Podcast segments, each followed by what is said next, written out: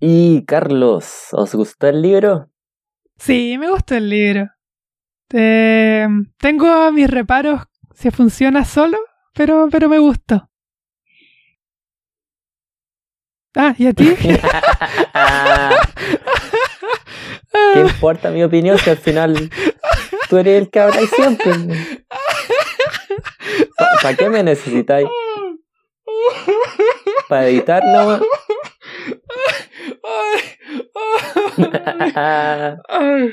¿Te gustó el libro? No, ya, ya ni quiero decir. Ya, eso fue este capítulo de, del Club de los Libritos. Espero que lo hayan disfrutado. Pum, pum, pum,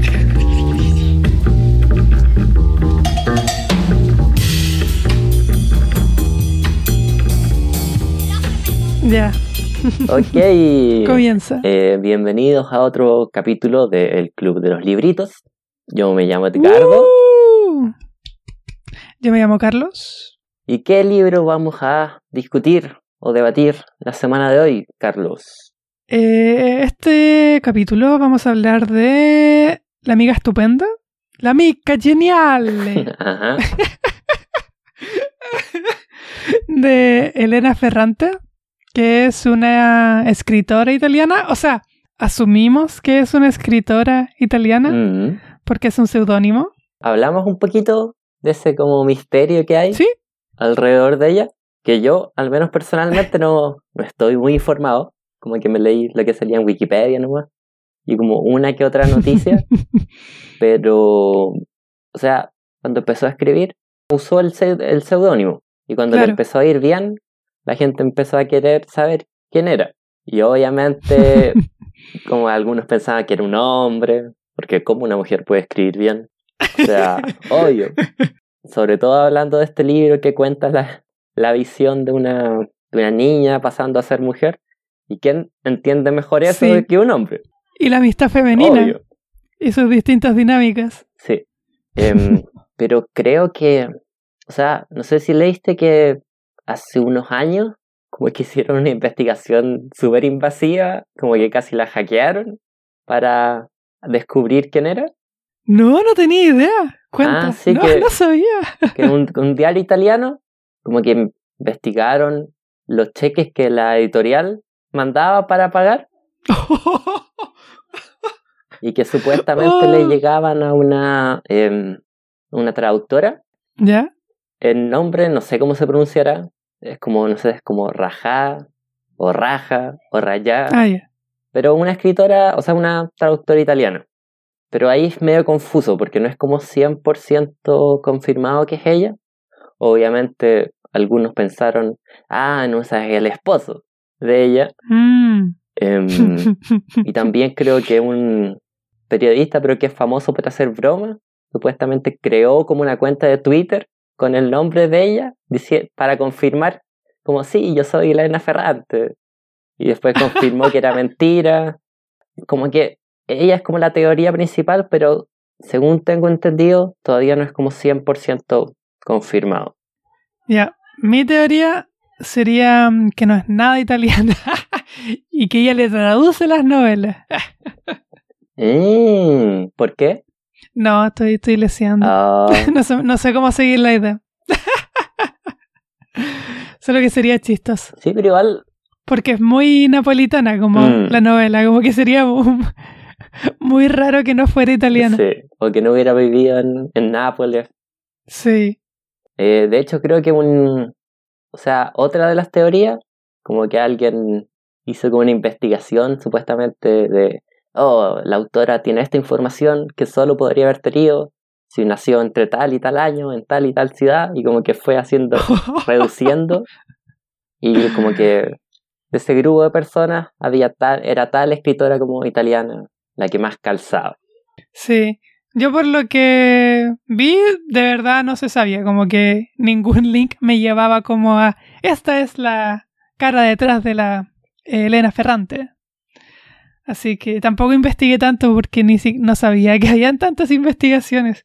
Solo sabía que no se sabía y que había muchos como reviews eh, que decían, por favor, que no se descubra que un hombre escribió esto porque me sentiría demasiado decepcionada.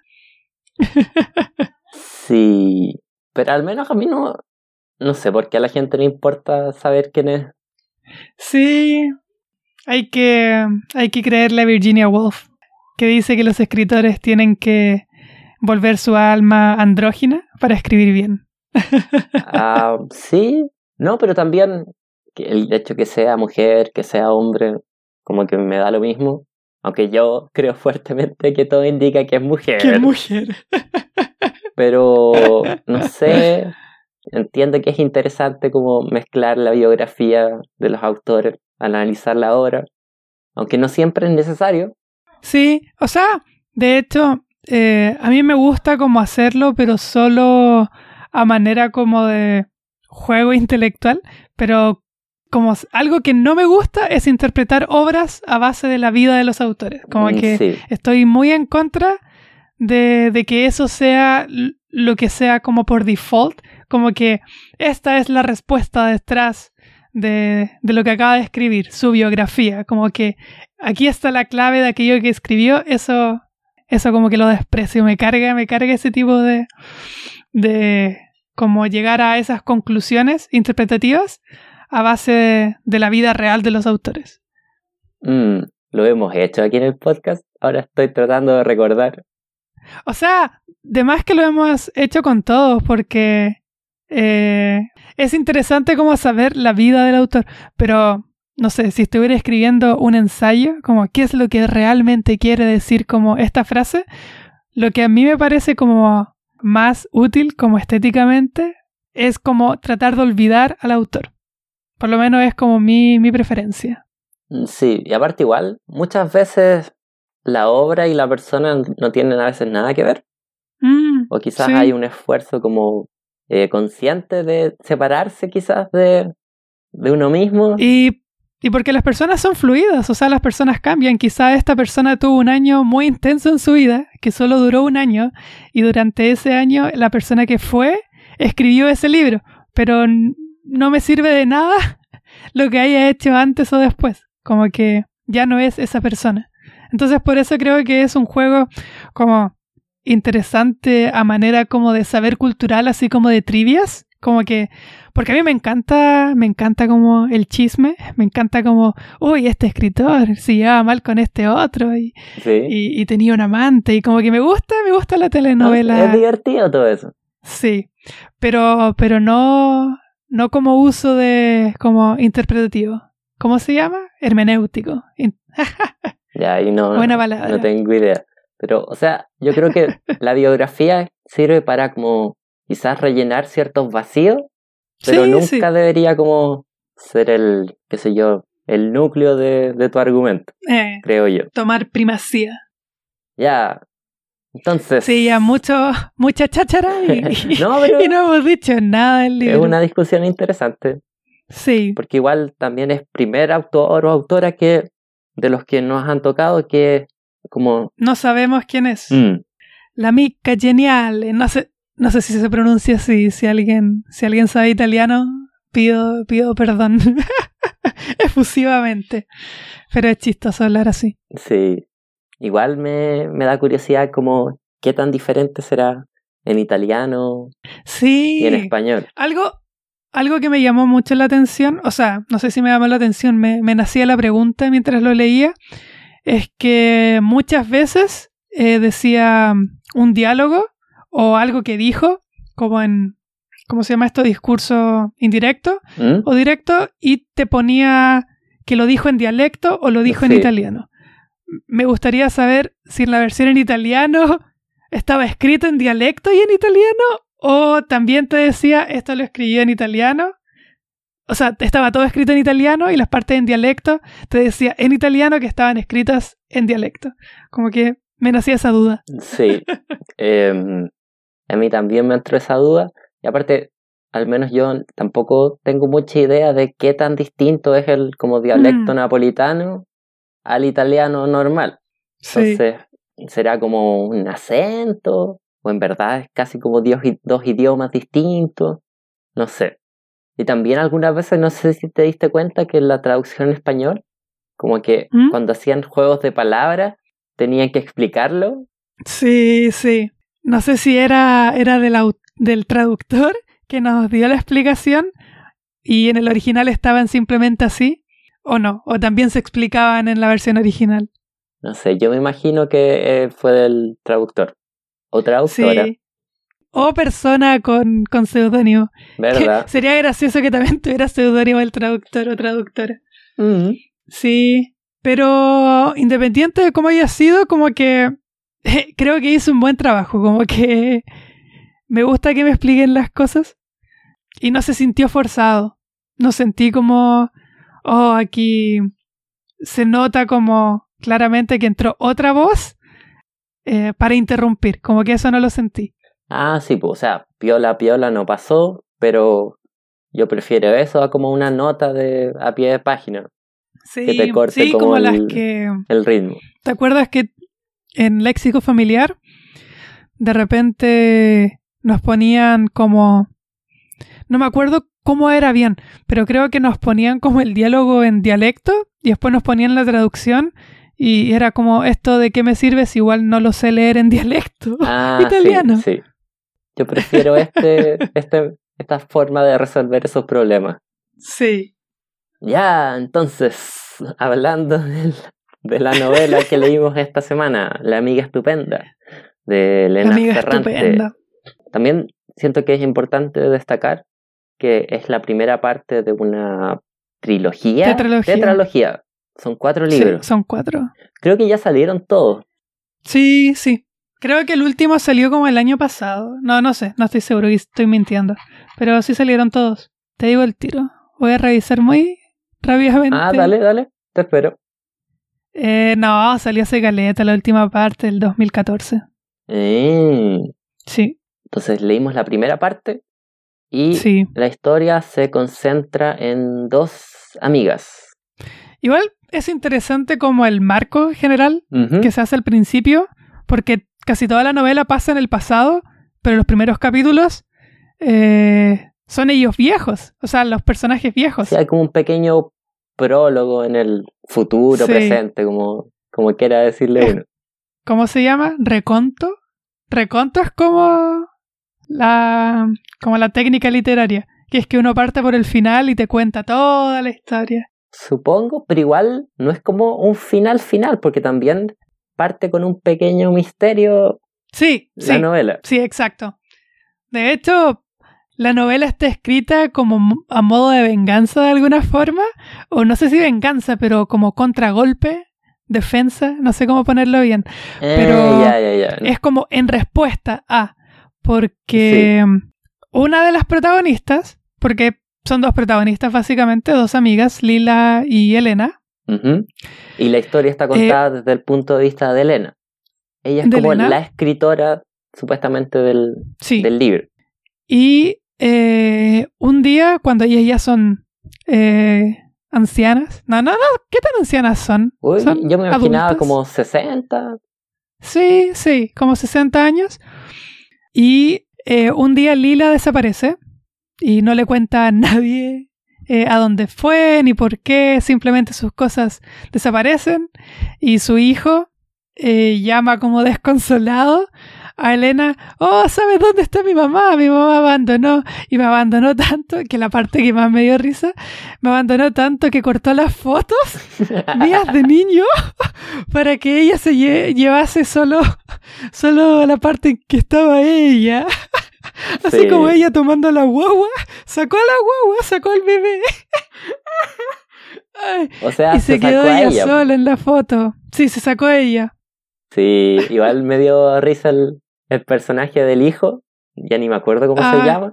Pero es, Eh, es tan in- inútil. era como un, un perdedor, como un hijo, un hijo un poco fallido, Un poco. un poquito harto. Es que no sabemos nada todavía de su vida. Sí. pero quizás después lo sabemos. O sea, yo la voy a, yo voy a leer las siguientes novelas. No sé cómo me voy a ordenar, pero planeo hacerlo. Sí, porque pero igual, me gusta O harto. sea, quería proponerte que las leyéramos como en el podcast. Sí, excelente idea. O sea, Hagamos eso. No al tiro, pero siento que sería interesante. Siento Cada que esta es una saga tiempo. que vale la pena analizar por completo. Sí, ya. Me, me gusta, me gusta la idea. Acepto, Ya, ya, ya. acepto esto. Entonces, Lila desaparece. Y eh, Elena, en, en respuesta a esto, dice, ah, ¿tú quieres desaparecer? No te voy a dejar desaparecer. Voy a escribir toda nuestra historia. sí. Bueno, y esa es como la gran dinámica de, de la amistad, es que es una competencia Competitiva. Sí. Mm. de quién es la, no sé, la, la mejor, la más inteligente. Sí, yo creo, al menos en este primer libro, la inteligencia es como creo que, que el punto que más toma como, como zona de combate. Y después se van agregando como su capacidad de que la gente las quiera. Mm, y la madurez también podría ser. Sí, sí, pero creo que eso no sé si está en competencia porque... mm, Bueno, de Lila no sabemos tanto. Después vamos a, ver a- eh, nos vamos a entrar en cada personaje porque eh, son un mundo. Em, pero por lo menos como que Lenú, Lenú le dicen o no a Elena, era Eh, como su sí. seudónimo. Pero eh, Elena, Em, sí, Elena va, va de repente diciendo, oh, ella como que se ve demasiado grande. Y después dice, no, en verdad no se ve tan grande. Pero donde sí se siente como, como en rivalidad, como desafiada, es como, oh, ella sabe mucho de esto y sabe más que yo y ella me está enseñando. Además, así que yo tengo que eh, dar todo de mí para poder ganar en esto. mm. entonces, igual, importante explicar que después de ese prólogo en el futuro, empiezan a contar la historia que parte con en la infancia. Sí, sí. Supongo que esta sería como una novela de, o sea, no sé cómo se dice en español, pero en inglés sería como coming la of age. palabra en alemán esa fea, Ah, no, ¿cuál? eh, que es como Bilden que es como novela de crecimiento, una cosa así. Sí, es como del paso de la infancia a la adolescencia Sí. y supongo que adultez, pero en verdad no. O sea, después vamos a saber su adultez, Mm. porque aquí llegan hasta como los 16 años, ahí termina la Sí. novela. Entonces, importante también donde ocurre, el, toda la novela eh, tiene Aquí está, lugar en Nápoles. Lo voy, a inten- Ajá. lo voy a intentar decir. Es Bildung, Bildungsroman o algo así, no sé cómo se Ah, pronuncia. Ahí queda clarito. Pero es novela de formación. Ah, sí. Sí. Entonces, la novela ocurre en un barrio pobre de Nápoles. Sí, No me acuerdo En- exactamente en qué año, pero sé que es después de la. Segunda Guerra Mundial. sí, años 50. Mm, Eso creo que es básicamente años 50. sí, cuando la empecé a leer me asusté porque no, no, otra novela de Guerra Mundial, pero esta es posguerra mundial, así que Sí. técnicamente no, no nos estamos repitiendo tanto. Pero igual, al menos al comienzo, se nota todavía la, como las secuelas de la guerra. Sí, sí, o sea, eh, se nota harto en, en, de forma como material Mm, y primero de forma material, o sea, la pobreza es, a pesar de que probablemente también eran zonas pobres o no acaudaladas, eh, la guerra hizo que fuera desastroso, que, que fuera mísero, más de lo necesario, pero después la posguerra como que toma sutilezas y eso es genial, en tanto a quién ocupó qué papel durante la guerra. Pero es muy como detrás del telón. Eso me gusta, de que no sea como el tema principal de la novela, sino que, que sea como un elemento que produce ciertas influencias y los personajes como que tienen que moviéndose, ir moviéndose a través de eso. Como qué personaje ganó dinero durante la guerra y si lo ganó de manera como correcta o siendo como colaboración, colaboracionista mm. con el ejército fascista o, o cuál no.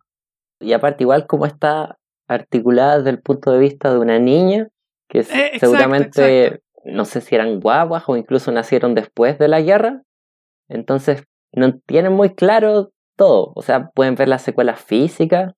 eh, me acuerdo al principio que, ah, súper claro, la novela es como violenta, no de una manera como explícita, explícita, pero como que hay un, un aire de violencia durante todo el libro, siento yo. Sí, sí. O sea, algo que a mí me sorprendió porque no me lo esperaba es que, es que fuera fuera tan violenta la novela. O sea, todos se golpean todo el tiempo. Los padres golpean todo el tiempo a sus hijos. Los hijos se golpean todo el tiempo entre ellos. Se golpean padres, hijos a los padres también cuando crecen. Se tiran mm. mesas, se rompen cosas. Eh, se escuchan disparos. Se tiran fuegos artificiales casi como para quemar casas de otras personas. Hay un eh, asesinato. hay un asesinato. Esto muy, muy violento. Mira, eh, quiero leer una parte de la novela. Ah, no, pero antes quería em, mencionar que con eso de las secuelas de la guerra, que recuerdo que en las primeras partes del libro, como que se concentran harto en las como heridas que tenía a veces los niños de por ahí. Recuerdo que cuentan que un niño encontró una granada de la guerra, como que la tocó y explotó y se murió. Entonces puede que la guerra como que ya haya terminado, pero las huellas quedan ahí, están súper presentes. Y como de hecho, justamente iba a leer esa parte. Ah, ya, cuenta, cuenta. Así que tiene mucho sentido lo que estás diciendo. O sea, concordancia con lo que iba, lo que iba a leer. Lo que sí, em, algo que he notado en nuestros podcasts es que siempre nos reímos de la violencia. No sé qué estará pensando la gente que no se escucha. Ah, es que es sorpresivo también, para mí me tomó de, de sorpresa, porque cuando te cuentan como, ah, es una novela sobre dos amigas, uno se imagina algo como más suavecito. Bueno, pero, que... pero me sorprendió como ese enfoque en, lo, en la violencia. Me pilló desprevenido y me ah. gustó Caleta. Sí, sí, a mí también me gustó harto. Eh, respecto a eso como de que nos pilló desprevenido, algo que me pasó mucho es que yo sentía que era casi una novela como de Jane Austen, ¿Mm? pero en otra clase social. Especialmente la última parte, en que se habla como de los matrimonios y quién se tiene que casar con quién. Es como esta novela de Jane Austen en que de repente la gente pierde su dinero y, empieza a resolver los conflictos no, no mandando lejos a las personas, sino que pegándose. Ah, sí. Em, ¿Ya vas a leer el fragmento? Sí. Algo que me gustó mucho y que, bueno, supongo que también vamos a hablar específicamente del estilo, a pesar de que creo que no es tan particular o único, o como con hartas cosas como como para darse cuenta es como, oh, esto es el estilo de Elena Ferrante, como que si leyera un texto es como, oh, esto es a lo Elena Ferrante. Algo que sí me, sí me llamó la atención porque se usaba como con consistencia es que usaba mucho la enumeración de maneras mm. como graciosas, a veces. Ya, sí, para hacer como contraste quizás. Sí, sí. Y como para abrumar en ciertos momentos. Mm. Y igual es una parte media, media larga, pido perdón si, si le va mal, pero esto es. Ya. Eh, esto pasa cuando la profesora como que está retando a Lila y porque Lila está como tirándole tinta a la gente y de repente la profesora la va a ir a retar y se cae y como que queda inconsciente y como que la gente cree que se muere, o sea, los otros niños. Mm. Y Elena dice, eh, guardan la memoria muchos incidentes como este. Vivíamos en un mundo en el que con frecuencia niños y adultos sufrían heridas que sangraban, luego venía la supuración y a veces se morían. Una de las hijas de la señora Asunta, la verdulera, se hirió con un clavo y murió de tétanos. El hijo menor de la señora Spuniolo se murió de croup. Un primo mío, que tenía 20 años, fue una mañana a pelear escombros y por la tarde murió aplastado, echando sangre por, la por las orejas y la boca. El padre de mi madre se mató al caer de un andamio de un edificio en construcción. El padre del señor Peluso le faltaba un brazo. Se lo había cortado en un torno de tracción. La hermana de Giuseppina, la esposa del señor Peluso, murió de tuberculosis con 22 años. El hijo mayor de don Aquile no lo había visto en mi vida y aún así me parecía recordarlo, había ido a la guerra y se murió dos veces, primero ahogado en el Océano Pacífico, después devorado por los tiburones. La familia Melchiore al completo había muerto abrazada, gritando de miedo en pleno bombardeo. La vieja señora Clorinda se había muerto respirando gas en lugar de aire. Giannino, que iba que iba a cuarto cuando nosotros cursábamos primero, se murió un día porque al encontrar una bomba la había tocado. Luigina, con la que habíamos jugado en el patio, o tal vez no, y era solamente un nombre, se había muerto de tifus petequial. Así era nuestro mundo. Estaba lleno de palabras que mataban. El crup, el tétanos, el tifus petequial, el gas, la guerra, el torno, los escombros, el trabajo, el bombardeo, la bomba, la tuberculosis, la supuración. El origen de los muchos miedos que me han acompañado toda la vida y se remontan a esos vocablos y a esos años. Buen fragmento. Buen fragmento. Sí, supongo que eso sería como el, el elemento estilístico más obvio. Sí, sí. De, de ella. O de él. No, de ella, de ella, de ella. de ella. Bueno, sí, eh, entonces era el mismo como pedazo que teníamos como pensado.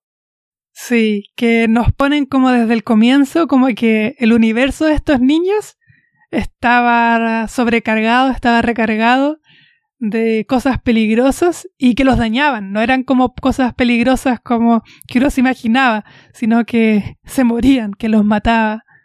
Sí, entonces, expliquemos un poquito más el, como establezcamos el, como el escenario, los personajes. Porque Sí, porque va en la novela se trata principalmente de una amistad y no hemos hablado tanto de, la amistad de quién o quiénes. O sea, ya dijimos Elena y Lila. Ya llevamos media hora y al menos dijimos eso. Así que vamos bien. Entonces, son dos amigas que viven en el mismo barrio. Al principio, amigas, amigas no son. Como que mm. comenzamos con el. como los primeros como acercamientos entre las dos.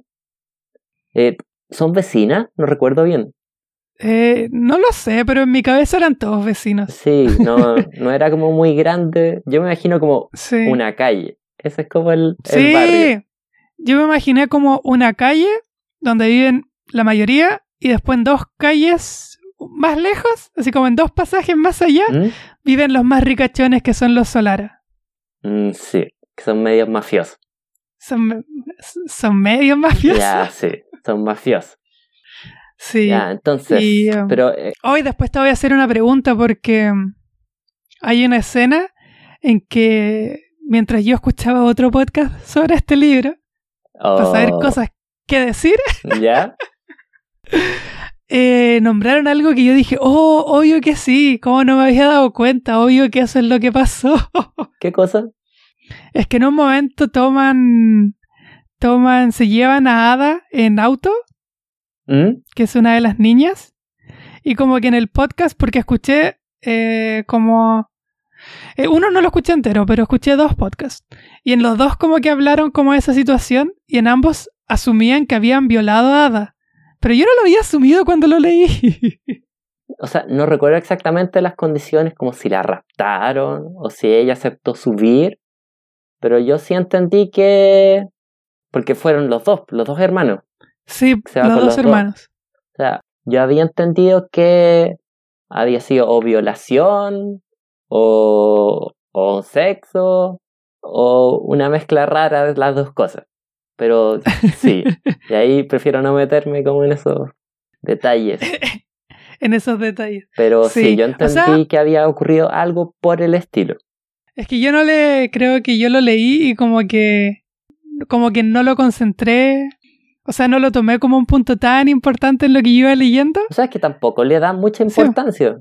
Sí, exacto. Porque la misma Entonces como que asumí en mi cabeza, es que lo digo como para demostrar la violencia y ah, como lo, lo naturalizada que estaba. Porque en mi cabeza yo decía como que si eso es lo que hubiera pasado, como que más cosas hubieran pasado respecto a aquello. Pero toda la vida sucede normal después de eso. Y toda la gente sabe, como que todos saben que se llevaron a Ada en el auto. Entonces, como que yo dije, ah, si eso es lo que pasó, como que algo harían al respecto. Y cuentan que también como que el hermano como que les fue a pegar, Pero, y ahí terminó toda la situación y todos Mm. felices como antes, como que O sea, no todavía sé si se juntan felices, un... pero como antes. Pero, pero, pero como antes. Mm. Ya, entonces, primero, comencemos con la familia de, o sea, Elena. Sé que es la mayor de como cuatro hermanos, pero los hermanos dan lo mismo. Sí, tienen cero, cero incidencia en todo lo que pasa. Ni siquiera recuerdo si les ponen nombres. Sé que son como los No, hermanos creo menores. Sí, los hermanos chicos, sí. Sí, el papá es conserje ¿Conserje? Sí. y la mamá es coja. O sea, ella es dueña de casa. pero es coja y, y como tuerta. Y, de- y te lo recuerdan constantemente porque Elena tiene mucho miedo de cuando, de cuando ella envejezca volverse coja y visca o tuerta. Sí, no, no tiene muy buena relación con la mamá Elena. Y con el papá, es- o sea, siento que es más favorable, Ambivalente. pero tampoco muy bueno. Sí. Nadie tiene buenas relaciones familiares en esta novela. La gran mayoría no. Mm. Eh, y Lila es una, supongo, vecina, van al mismo colegio, al menos al principio, a la primaria. Es hija de un zapatero. Sí, Sí. eh, el- Lila, o sea, Lila es como le dice Elena a la amiga. sí, En verdad se llama Rafaela, creo. sí. Y todos le dicen Lina, pero como el apodo especial de las amigas es Lila. Sí. De hecho, dice que si no le dijera Lila, como que no podría eh, guardarle cariño ni nada. Como que la única forma en que la puede recordar de manera como cariñosa es si le dice por su nombre. Por el, o sea, por el nombre que ella le, le puso. Sí, como que el día que no le diga Lila es cuando la amistad va a morir. Ex- exactamente. Y ella es, Bueno, Lila, ¿sí? el papá zapatero, la madre es dueña de casa. Y el hermano Eh, trabaja... pero no trabaja- Ah, sí. Sí, no, creo que es como importante, o sea, no sé si importante, pero hacen referencia a que ella no trabaja como en la zapatería, No. porque el papá como que se enoja de que no se casó como con otra novia que tenía antes que hubiera trabajado con él en la zapatería. Mm, Sí. Eh, y el hermano mayor de Lila, eh, Rino, Eh, Rino. trabaja también... Rino. Sí, trabaja también en la zapatería. Pero... Y no le pagan. No, Y es como un tema en la novela. sí, que es, tiene... Él tiene ganas, es más ambicioso que el papá. Sí. Quiere como una vida mejor. En verdad, Lila también. Como Eh, que Sí, sí. Eh, pasa como por dos fases. Primero quiere verdad, ser como una millonaria así independiente. Sí, sí, sí. Pero lo digo porque Lila como que tiene como un sueño más estructurado, Que es el primero en que quiere ser escritora porque lee Mujercitas. Y Ajá. dice, oh, ella debería escribir como una novela como ella y así yo podría ser millonaria y podría vivir con mi amiga Elena y todos seríamos muy felices. Mm, sí. Pero igual, Y después eh, pues, ah, tiene como... Sí, es que la otra fase del sueño es como, ya quizás no necesito ser así como una millonaria independiente que vive en el castillo, pero podría tener como una zapatería y tener como un auto bacán y, y poder comprarme vestidos y pendientes. ya, pero igual concentrémonos un poquito más en el personaje de Lila, porque ella en verdad es como el centro Sí, alrededor del que gira toda la historia. Que es esta persona desde niña como, no sé, una mezcla de superdotada, como media mística quizás. O sea, tiene como una atracción, como que todo el mundo gira en torno a ella. No sé cómo explicarlo, que tiene una energía Sí. magnética. Es como... Bueno, al principio como que nadie la toma mucho en cuenta salvo Elena. Mm. Eh, porque era como... Mientras todas las otras niñas como que eran más crecidas, por así, así- eh, por así decirlo, ella era como desabrido, así como que la veían, porque parecía más niña que todas las demás. Pero Mm. después cuando crece, a pesar de que sigue siendo como... como bastante... eh, Cuando la describen como físicamente, eh, como esta niña como esbelta, pero como niña, como pequeña, Eh, como delicada, y que causa como una atracción magnética en casi todos los personajes hombres, como que se enamoran de ella, las mujeres como que las envidian, la envidian un poco, y Elena una mezcla de las dos cosas, supongo. Sí. Como que se- es casi un enamoramiento, diría yo.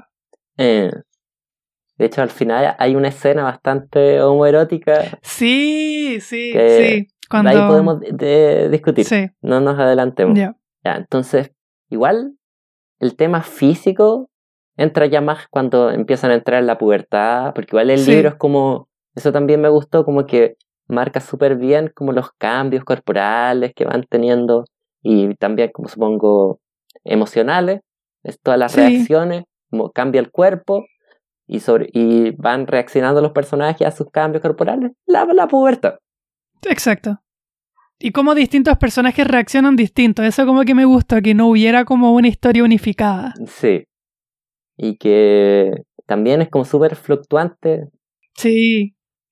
Siempre hay como un vaivén, como, oh, ahora estoy muy crecido, pero de repente vuelvo a la niñez. Sí. Em, no, pero que Lila tiene como... Algo, ¿Mm? algo que creo que la marca mucho, porque después, eh, primero te hacen, te hacen ver que es casi como una fortaleza, pero después ella como que lo dice con pesar una vez que están peleando, o peleando, discutiendo, pero esas peleas como amigables, entre comillas, eh, peleas en buenos tonos, es cuando ella se- hace referencia a sí misma como mala, como que es una, persona una persona mala, una niña mala, porque de hecho creo que al principio de la novela, en los primeros capítulos, como que Elena está hablando de qué es lo primero que le llamó la atención y dice algo como... em, la primera cosa que captó mi atención de Lila es que ella era muy mala. Y pasamos como a otro párrafo, como que eso es como importante. Ese como lenguaje infantil y como cosa Mm. como certera, como axiomática, no sé cómo decirlo, como eh, que en esa frase está como concentrado algo importante, que era mala y eso era importante. De hecho, como que al principio algo que le llama, que le llama la atención a Elena es que Lila como que la reta a hacer cosas. Sí. Como que así parte la amistad como una serie de desafíos como... Como que entre las dos, entre las dos como que se dan valor para hacer como travesuras, supongo. Pero siempre es como Lila la que Sí. va un paso adelante y Elena como siguiéndole el paso. De hecho, como que Lila- eso define es como- casi toda la relación. Sí. Es como la misma dinámica. Pero Lila es como la que es como cruel. Por ejemplo, en términos como igual no, no, no exagerados, pero por ejemplo, cuando son niñas como que se cambian las muñecas y Lila así de mala onda le tira como la muñeca a un sótano. Sí. Pero inmediatamente. Ay, También era como súper desordenada en el colegio. sí, O sea, pero es como, más que cruel, quizás, como que tiene el potencial a ser cruel. sí, Es sí, como me parece esas una personas buena que, descripción. como que, bueno, primero porque es como la más inteligente, no solo niña, diría yo, sino como la persona más inteligente, punto, en todo el libro. Sí, sí, estoy de acuerdo. Pero no siempre utiliza como la inteligencia, pero es como es ese as bajo la manga que tiene. No es que sea cruel, pero como que en cualquier momento uno sabe que tiene como la frase perfecta como que te llegaría al corazón. Como que puede Exacto. derrumbarte en un segundo. sí. Como que es de esas Como personas que- con las que hay que tener cuidado. Tiene el arma como escondida. Mm, Sí. De manera literal y figurativa, porque anda Eh, con un ¿verdad? cuchillo casi siempre. Mm, Sí. Entonces, igual al comienzo se, se concentra más como en esa violencia física. Se pelean con los niños. Como que Se se, tiran tiran, piedras. piedras. Se tiran muchas piedras. Igual yo me tiraba piedras cuando era chico. Sí, pero yo me imaginaba como Pero piedras, piedras. Sí. como que se podían matar. Y aquí era como con, con, con cizaña, con daño. Yo me acuerdo que cuando era chico como que hacíamos base y teníamos escudos y jugábamos a tirarnos piedras, pero, pero estas personas se querían hacer sangrar. Sí. Ya, pero entonces se empiezan a acercar, ¿verdad? Como que silenciosamente se hacen amigas. Como que poco Sí. a poco, sin palabras, porque el primer encuentro es como en el patio jugando con las muñecas. Sí, Y Lila hace eso de tirárselo, después la van a recuperar, pero es como casi todo sin hablar. Después se, mm, se desafían. Ah, y otra parte importante. Ah, creo que es lo que ibas a decir, perdón. Cuando van donde, donde Don Aquiles. Sí, como que en el la primera parte de la novela está esta figura de Don Aquiles, que es como el, el ogro malvado en la visión de los niños, que como que todos los vecinos le meten miedo a los hijos sobre él. Como que se los va a robar, no vayan a la casa de Don Aquiles porque los va a meter en su saco y se los va a comer. Sí. Una cosa así. Entonces, uno de los como últimos desafíos que se hacen eh, es como tocar la puerta de la casa de Don Aquiles, que está como en una escala, al final de una escalera. Y al final, obviamente, resulta que Don Aquiles es como una persona normal. Solo que le tienen mal al resto de los vecinos. Y les da dinero. Mm. Para que se compren muñecas. Porque en su imaginación él le había robado las muñecas. Robado las muñecas. De hecho, Lila le dice como, yo lo vi, usted fue y se robó mis muñecas, devuelve a sí. Ah, bueno, y después de... Pero te hacen referencia igual que ese dinero es como dinero sucio. Sí. De que Don Aquiles ganó dinero de manera perversa. De hecho, le quita... Sí, porque es el papá de Estefano. Así que le quita como el taller a un carpintero, de ah, alguna forma, para poner una charcutería. Y eso es como importante en mm. la novela igual. Porque aquí le lo asesinan por eso. ya, nos adelantamos un poco, pero sí, como que hay tiendas que son como importantes en el barrio. Está la charcutería sí. de como Don Aquiles y después manejada por los hijos porque como ya contó Carlos lo asesina. Está la zapatería de los eh, Cerulos, que es la familia de Lila. Cerulos, Cherulos, no sé cómo se dice. Cerulo. Cerulo. Y está la pastelería de los Solara, ¿verdad? La familia mafiosa. Solara. Sí. Y esas son como las grandes tiendas que se repiten una y otra vez a lo largo del, del libro. Y los, los, los Solara son como los más aristocráticos, se podría decir. Sí, son como la familia rica del barrio pobre. Exacto. Como que su gran gracia es tener un auto. Sí. Que ni siquiera es como un gran auto, pero es el auto del barrio. Ah. Sí. Eh, ya, entonces, primero, esa primera etapa del libro es como ellas acercándose.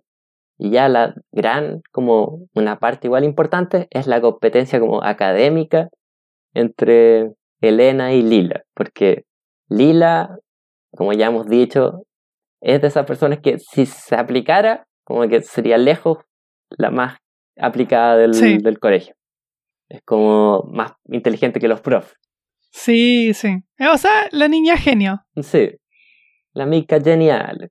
La mica genial. y um, igual me, me gusta. Eh, soy yo, parece que soy yo el problema de hacer los desvíos, pero me gusta esta como Em, como pequeñas como visiones, como vislumbres, como que nos muestran en una pequeña escena algo y después no lo vuelven a tocar, pero me gusta como que eh, que fome sería que lo, que lo explicaran todo. Por ejemplo, hay una escena en que Lila compite con Enzo. Ah, sí, les hace como una competencia frente a todo el colegio sí. de, matemáticas, si no me equivoco. Sí, sí, como de resolver como problemas mentales. O sea, como que el profesor diga, o sea, escriba como un problema en la pizarra y sin escribir el desarrollo, como que los niños lo resuelvan. Y como que Enzo, que es como el tonto del curso, Ajá. Eh, termina compitiendo como con Lila por el primer lugar.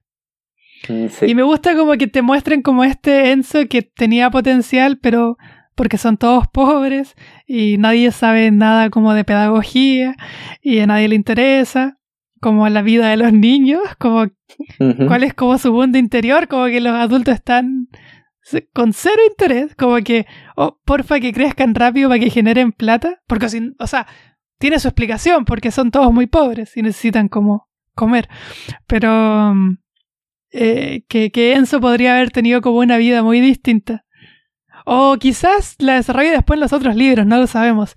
Pero nos cuentan que este niño que al final pierden la competencia, se enoja y golpea las cosas y es como, ah, ya se puso tonto de nuevo, como que teníamos razón en que consideráramos a esta persona como un estúpido. Sí, en vez de como, oh, mira, el Enzo era mejor, como, incentivémoslo para desarrollarlo, es como, ah, fue como una anomalía que fuera inteligente de repente, como un golpe de suerte. Sí, sí. Pero igual, o sea, en esa competencia se muestra como eso de que Lila tiene que controlarse para no dejar demasiado mal al resto de los niños. Sí. Porque ella como que hace como que compite como casi al mismo nivel, como que están uno a uno, y de repente como que nos damos cuenta, no, Lila en verdad siempre las tuvo todas de ganar. Enzo, o sea, era mejor que todos, menos que Lila. Mm. Y bueno, esa es como una competencia como literal, pero con eh, Elena, durante todo el libro, o sea, o durante la, mayor parte del libro, hay una competencia como académica también. O sea, ya, porque se asume que Lila va a ser la primera, pero Elena está como, necesita como nivelarse con ella. Sí, sí, igual es bacán eso. Eh, de hecho, después se vuelve más interesante cuando bueno, que eso es importante en toda la novela, que Elena sigue los estudios y Lila no. Eh, es interesante como esa competencia como prosigue, a pesar de que Elena eh, como que sigue su curso académico, como que entra al, bachillerato, no sé eh, cómo se llamen los cursos académicos en esa época. Y Lila no puede ir al, al otro colegio porque no tienen dinero como para sustentar eso y necesitan a alguien como que ayude a la mamá en la casa. Pero Lila como que va a la biblioteca y empieza a estudiar las mismas cosas que estudia Elena, pero sin decirle a nadie. Entonces cuando Elena cuando lo descubre, como que queda muy en vergüenza. Es como, ¿por qué tú sabes cosas que a mí me van a pasar el próximo año? Mm, sí, como que Elena le dice, oh, el próximo año voy a estudiar inglés, por ejemplo. Y a la semana ya Lila aprendió inglés. Es como, sí, como que necesita Lila como siempre estar un paso adelante. Como ser ella la, como la dominante en la, en la relación. Em, y esa es como... Igual hay una escena... Hay una escena que me gusta mucho, en que igual como que esto, que es muy claro, que es muy claro que ahí la fuerza como la que va mandando, la que va liderando, es Lila. Pero me gusta que, que quiebren como esta fantasía una vez que intentan ir a la playa solas. Ah, sí. Y es como, que el hermano del, libro. Sí, sí. Porque el hermano de Lila como que le dice, si caminas por esa calle mucho rato, eh, vas a llegar al mar. Y como que Lila le dice a Elena como, oye, saltémonos del colegio, no vayamos, como hagamos la cimarra y vayamos a la playa. Y empiezan a caminar para ir a la playa y caminan y caminan y caminan y empieza a llover y ven como otras zonas más pobres aún de, de Nápoles, como versiones más, más miserables de, que su barrio y como que se empiezan a asustar, pero Elena como estaba confiada en que Lila mandaba, como que podía estar como relajada, porque mientras Lila estuviera liderando, como que nada más importara, como que las cosas no podían salir mal. Pero esta fantasía se rompe porque vemos que Lila tiene miedo y de repente le, le espeta, ya, devolvámonos. No, no, no me está gustando esto. Simplemente devolvámonos. O sea, porque es una niña. Sí, por eso, por eso, porque todo el rato. Es como genial. Igual, obviamente, tiene sus limitaciones. Sí. Bueno, estos tienen como 11 años en este momento, 12 años, no sé, 10 años. O sea, pero la cosa es que al principio en el colegio subías como ultra compenetrada y a medida que van creciendo se van separando.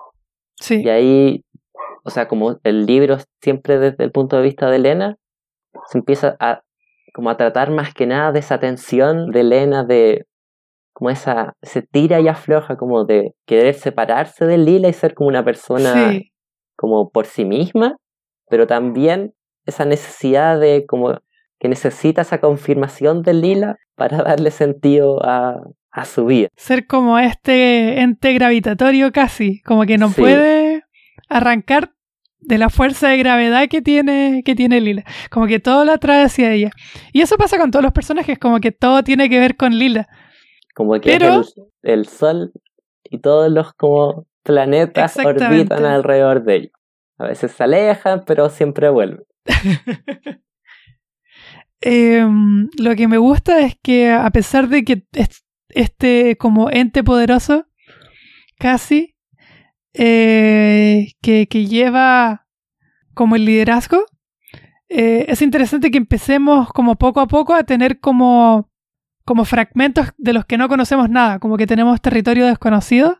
¿Ya? Porque Elena como que ciertos tiempos dice ya, no voy a hablar más con Lila o me voy de vacaciones. Bueno, después hablamos de las vacaciones, que es importante, pero normalmente es porque tiene que estudiar para los exámenes, entonces nos cuenta que ella es muy estudiosa y no ve a Lila como por varios meses. Y de repente nos encontramos con una Lila distinta. Y uno tiene que ir rellenando como qué es lo que pasó entre medio. Mm, sí. O sea, narrativamente es interesante de que hay dos protagonistas, pero uno es intermitente y el otro no. El otro siempre está muy presente, siempre sabemos todo lo que pasa con Elena. Porque es nuestro punto de vista y nuestra voz narrativa. Igual, siento que esa es la razón por la que el personaje de Lila es tan como interesante. Misterioso. O sea, la mm. novela no funcionaría si pudiéramos como, si fuera como intercalado, como, oh, este capítulo va a ser desde el punto de vista de Lila. O sea, seguramente podría haber ser una buena novela, pero no funcionaría tan bien. Sí, no tendría la misma dinámica. No, sí estoy, estoy de acuerdo, como que como estructura narrativa, como que me pareció como interesante. Me gustó de que, a pesar de que un poco la novela se trata de Lila, eh, Elena como que casi en competencia diga no, no se va a tratar de ella, se va a tratar de mí esta parte y solo de mí. Pero inevitablemente se vuelve a tratar de, de, Lila. Sí, entonces como que el gran drama como del, supongo que de la novela es que ellas son más de lo que, o sea, son capaces de más que los roles que la sociedad como les entrega. Les impone. Sí. Mm. Son quizás las más capaces de como todo el barrio. De todo el barrio. Mm. Pero como son mujeres y son pobres, como que no. Lila, tú vas a hacer, te vas a casar y listo. O Elena, ya vas a estudiar un poquito y ahí sería. Pero sí, como, como que... Cierto, porque lo primero que pasa cuando termina como un nivel, eh, como que la mamá le dice, listo, ya terminamos con el colegio. Eh, mm. ahora a trabajar. Eh, a trabajar como de cajera, como que quería que fuera cajera, creo.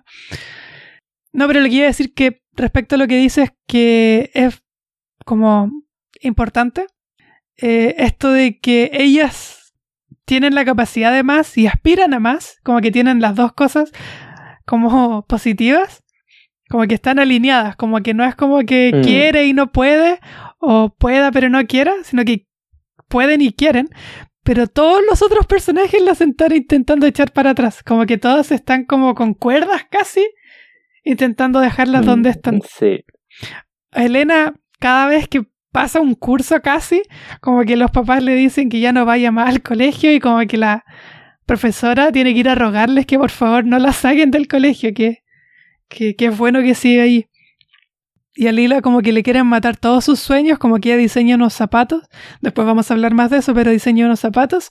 Y como que el papá todo el tiempo le dice como, ¿por qué diseñaste estos zapatos tan feos, tan horrendos? Como que deja de hacer tonteras, cásate. sí, o sea, también es un tema de, o sea, de Elena y Lila como contra el mundo, pero también es un tema generacional.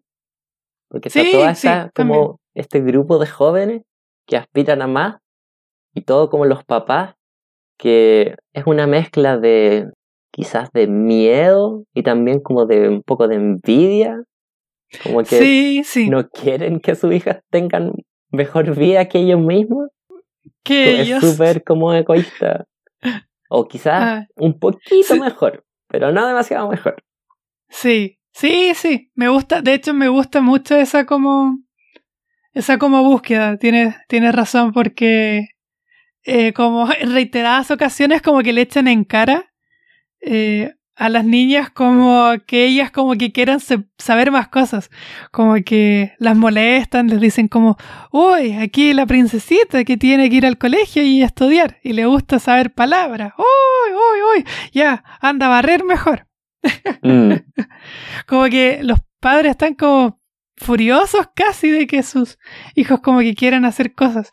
En el caso como de Lila, pero más con Rino porque que es el hermano mayor, que porque supongo que es como el que va a llevar como la cabeza de la familia después por ser hombre, pero él como que quiere poner una zapatería, quiere diseñar zapatos. Y el papá como que le dice, hoy yo, eh, yo he vivido suficiente y los puedo mantener a todos ustedes siendo zapateros así normal, arreglando zapatos. Y, y usted, usted que se cree señor, usted que se cree rey, quiere ser más. o sea, esa es la, el conflicto, porque la zapatería ya está. Pero el, gran conflicto como que dura años entre el papá e hijo es que el hijo quiere no solo arreglar zapatos, sino fabricar zapatos. Y el papá, no, no, no, no, no. Y bueno, también por eso supongo que nos sorprende la violencia, porque es como no sé, inverosímil como para nuestra realidad, supongo, que haya tanta violencia por ese problema. Porque cuando descubre, no sé, que su hijo está diseñando zapatos, como que le pegan mucho y le pegan todo el tiempo. Y botan las cosas y se dan portadas y la mamá llora y se gritan y se echan de las casas, se tiran las cosas. Todo por querer hacer unos zapatos. Con cuero que se consiguió, ni siquiera es como que está perdiendo dinero. Sí, como lo hacían escondidas, como fuera del horario de trabajo. Así que lo, lo de la envidia como que me parece como interesante eso que dices. Que la envidia es como un punto, un foco como importante en esa relación. Sí, entonces esos son como quizás los grandes conflictos de la novela. Primero esta rivalidad y atracción entre las dos amigas. Y segundo como este, esta rivalidad contra, contra la vida. De como poder despegarse un poquito de, como de la clase social o supongo del, estado en que nacieron, como de aspirar a más. Y también, o sea, supongo que cae dentro de las mismas categorías, pero después como que toma prominencia de una forma como diferente o particular, que es que mm, después, como no sé, en el último 30% de la novela, como que el problema principal es como la violencia potencial más que la violencia real, que mm. es que mm, es cuando empiezan como con el matrimonio de Lila. Y de que nadie sabe lo, de lo que Solara como es capaz de hacer. Ah, sí. Pero yo creo, expliquemos un poquito. Sí, sí. Y expliquemos otras personas. Bueno, no sé cuántos vamos a alcanzar a explicar porque son un montón. No creo. Yo creo que eso mm. no vale la pena porque vamos a enredarnos más a, la, a la gente, sí. O sea, ya la enredamos, pero aún más. Pero el punto es que hay muchos personajes, así que y cada personaje es interesante un poco en sí mismo. De hecho, al principio igual me asusté porque te sale como la lista de personajes. Ah, así como una obra de teatro. Al comienzo del, sí. del libro. Como que, oh, tantas familias, tantos nombres que me voy a tener que aprender. Pero la gran mayoría, como que no influyen casi nada. O cuando empiezan a influir, como que los explican más. De los que tenemos que hablar sí o sí, yo creo, son los de la familia, no me acuerdo del apellido, pero es el del poeta. Ah, sí. Ya, pero vamos como cronológicamente en la novela, yo creo.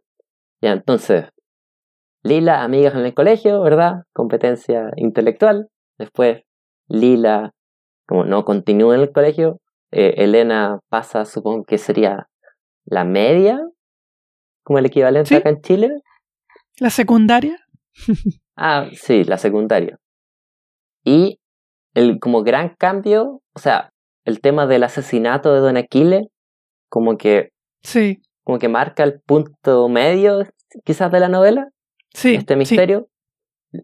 Creo que la cuchillan o lo. Sí. Eh, como que le atraviesa el corazón y es todo dramático porque la sangre como que cae como en las ollas de bronce. Mm. Y después pasa algo, otra cosa con ollas de bronce, así que algo tiene con ollas de bronce la, la novela. no, todavía no sé qué significan, pero algo deben significar. Sí. Y está como el gran misterio de quién lo mató, eso sí. Toman a alguien, capturan a alguien como presunto asesino, no queda 100% claro si fue él o no, que fue el padre, el dueño de ¿De la, como Pascale, la, la charcutería, ¿no? De los eh, Karachi, Karachi. Eh, no, pues los Karachi, él es Don Aquiles. Ah, verdad, verdad. Sí, era de los... Sí, el papá de Estefano. Son los, eh, los Peluso. Peluso, Peluso. Sí. Los pelusos, los peluzones. El carpintero, po. Ah, verdad. Eso. Porque él, él era Como, como, el. venganza por robarle la tienda, venganza. supuestamente. Sí. Verdad, ya. Ahí me enredé un poquito. Y el hijo es como este constructor ¿A Alfonso? eh, comunista, No, no, no. que es como el primero. Pascuales, no sé cómo se tiene dice. un hermano, ¿no? Yo lo leía como Pascales. Eh, Carmela es la hermana, Ah, ya. Ya. pero no, no la pescan mucho. Sí. O sea, es como del grupo de amigas, pero nunca Sí, como que tienen mucha personalidad.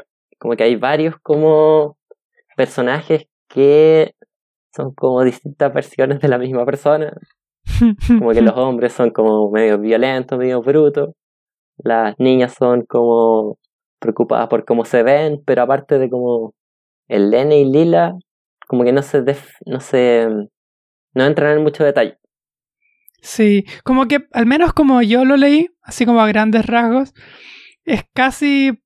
Lo cual me parece como interesante y por eso creo que la novela como que sería distinto, difícil que le escribiera un hombre. Porque algo que retrata muy bien es como este juego como de sombras, este juego como sutil, eh, como de soft skills, como de habilidades blandas, que, de las que están obligadas a tener las mujeres, entre ser como buena onda para poder evitar como violencia. Ah, sí, sí, sí. Como que todo el tiempo las mujeres como que tienen que ser como agradables, pero no tan agradables como para que se aprovechen de ellas, pero no tan poco agradables como para que sean violentos con ellas. Entonces Mm, como que tienen que estar todo el rato jugando en esa como zona gris. Porque si son muy buena onda, como que las van a tomar como eh, juguetes, eh, como que pueden hacer cualquier cosa con ellas y les van a hacer como ciertos tipos de violencia y después las van a despreciar porque se dejaron hacer eso. Y si no, eh, son violentadas más directamente, como, ah, ¿qué te crees tú? Te golpeo y te mato. Mm. No, y aparte también porque como que el momento que casi toda esa generación de niños empieza a entrar en la pubertad, como que eso igual me gustó Caleta, que como que hay como ese cambio, como que entran las hormonas Sí. de una, y empieza, bueno, una cosa súper importante de la novela es como la relación de Elena como con su cuerpo, como que pasa por periodos de que se siente bien y se siente mal, tiene acné, no tiene acné, empieza a engordar, Está a bronceada, no sí. está bronceada. Eh, y a aquel le llegó la como la regla primero. ¿Cómo le dicen ahí? El mes le ponen en la El novela, mes, creo, en la traducción, sí. que le llega el mes. Sí. Ah, pero digamos que la pubertad, al parecer, favorece más a Lila que, que a Elena. Como que cuando Sí. niña, eh, Elena era la bonita, como rubia.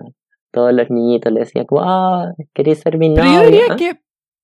O sea, sí, la pubertad, porque es que es el puro principio de la No, adolescencia. sí, sí. Después, como que cada una, como que obtiene como papeles distintos Mm, y ambos como defendibles. Pero al principio ella sí, como que sale perdiendo.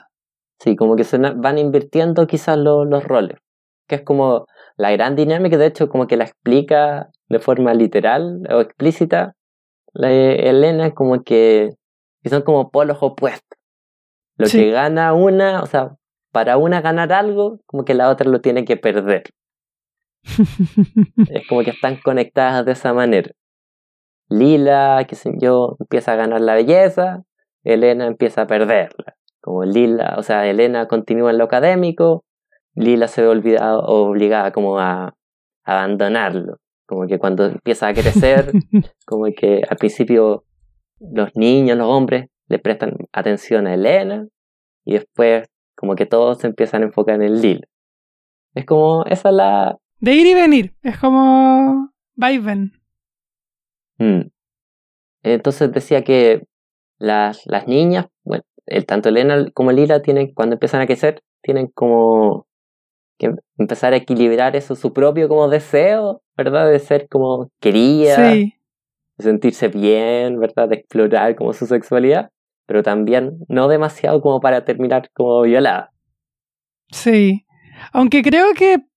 Eh, bueno, porque no nos muestran su cabeza, pero algo que sí nos dicen es que por lo menos a Lila como que no le importa tanto, como que ella está concentrada en Mm. otras cosas, como en otras ideas, como que de hecho le perturba que la gente se interese tanto por su cuerpo, como que es más un problema que, que un beneficio, a pesar de que Lena lo vea como que ella está perdiendo y Lila va ganando.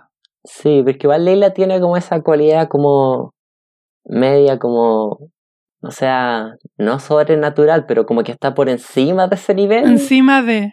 Sí. Es que, por ejemplo, no sé, cuando habla como con Estefano, o sea, cuando habla de Estefano, Que no hemos explicado quién es. que no hemos explicado quién Obviamente. es. Es ¿Cómo? el hijo Así es de, este podcast. es el hijo de Don Aquiles, Don que Aquiles. cuando lo matan toma como control de la, la charcutería Charcutería. Y como que la mejora. Él es como el hombre moderno que empieza Sí. como a cambiar las cosas en el barrio. para que funcionen como... Como, que en la nueva a época. renovar el barrio. Exacto. Eh, de hecho, es... Oh, no lo había pensado nunca así. Pero... mm, Qué interesante como esta distinta, esta distinta visión. Como de esta... mm, Del lado como... eh, del lado pudiente más acaudalado, como que están estos dos como puestos distintos entre los Solara y Don Aquile, que por un lado son como los de dinero un poco más antiguo, a pesar de que ambos se supone que tienen dinero sucio. Pero los Solara son como este pasado muy entre comillas, porque aquí son todos más o menos pobres. Pero este pasado como terrateniente aristocrático. Ah, sí. Y el, este otro lado es como Nouveau Rich. Es como del rico nuevo, como el hombre de negocios que la hizo. O sea, es como la... Pero es todo esto muy entre comillas. Sí, es como la entrada de la burguesía en el Sí, sí, Como que exacto. están los otros con que ya venían con plata, que viene de familia, y entra como esta este nuevo rico que como que se hizo a sí mismo. Sí. Bueno, y todos odian un poco a los Solara, como que los Solara son básicamente los villanos de la novela. Es que son los mafiosos, como que Sí, pues los se mafiosos. creen que pueden hacer lo que quieren. Y son violentos y tratan Eh, mal a casi todo. Y por eso el final, no sé, no sé cuánto vamos a hablar del final, pero el final es muy interesante por eso. Sí, yo creo que dejémoslo como para una sección Al aparte. final veamos cuánto hablamos. Sí. Entonces, Em, iba a decir algo yo sobre Estefano. Ah, por eso encuentro que Lila es como, como tú dices, como un poco sobrenatural, como que está sobre de, aunque no sé si bien es eso o es... No, no sé todavía cómo describirlo, igual depende de las otras novelas. Pero, por ejemplo, está hablando con Estefano porque ella está prometida con Estefano que se van a casar. Em, después de todo un conflicto que quizás vamos a hablar sobre él. Em, pero está hablando con Elena y Elena le pregunta, oye, ¿y a ti te gusta Estefano? Y le dice, sí, sí, igual me gusta, me gusta harto. Pero más que Estefano, más que Rino, más que mi familia, mi papá, mi mamá, como que en verdad la única persona que me gusta eres tú.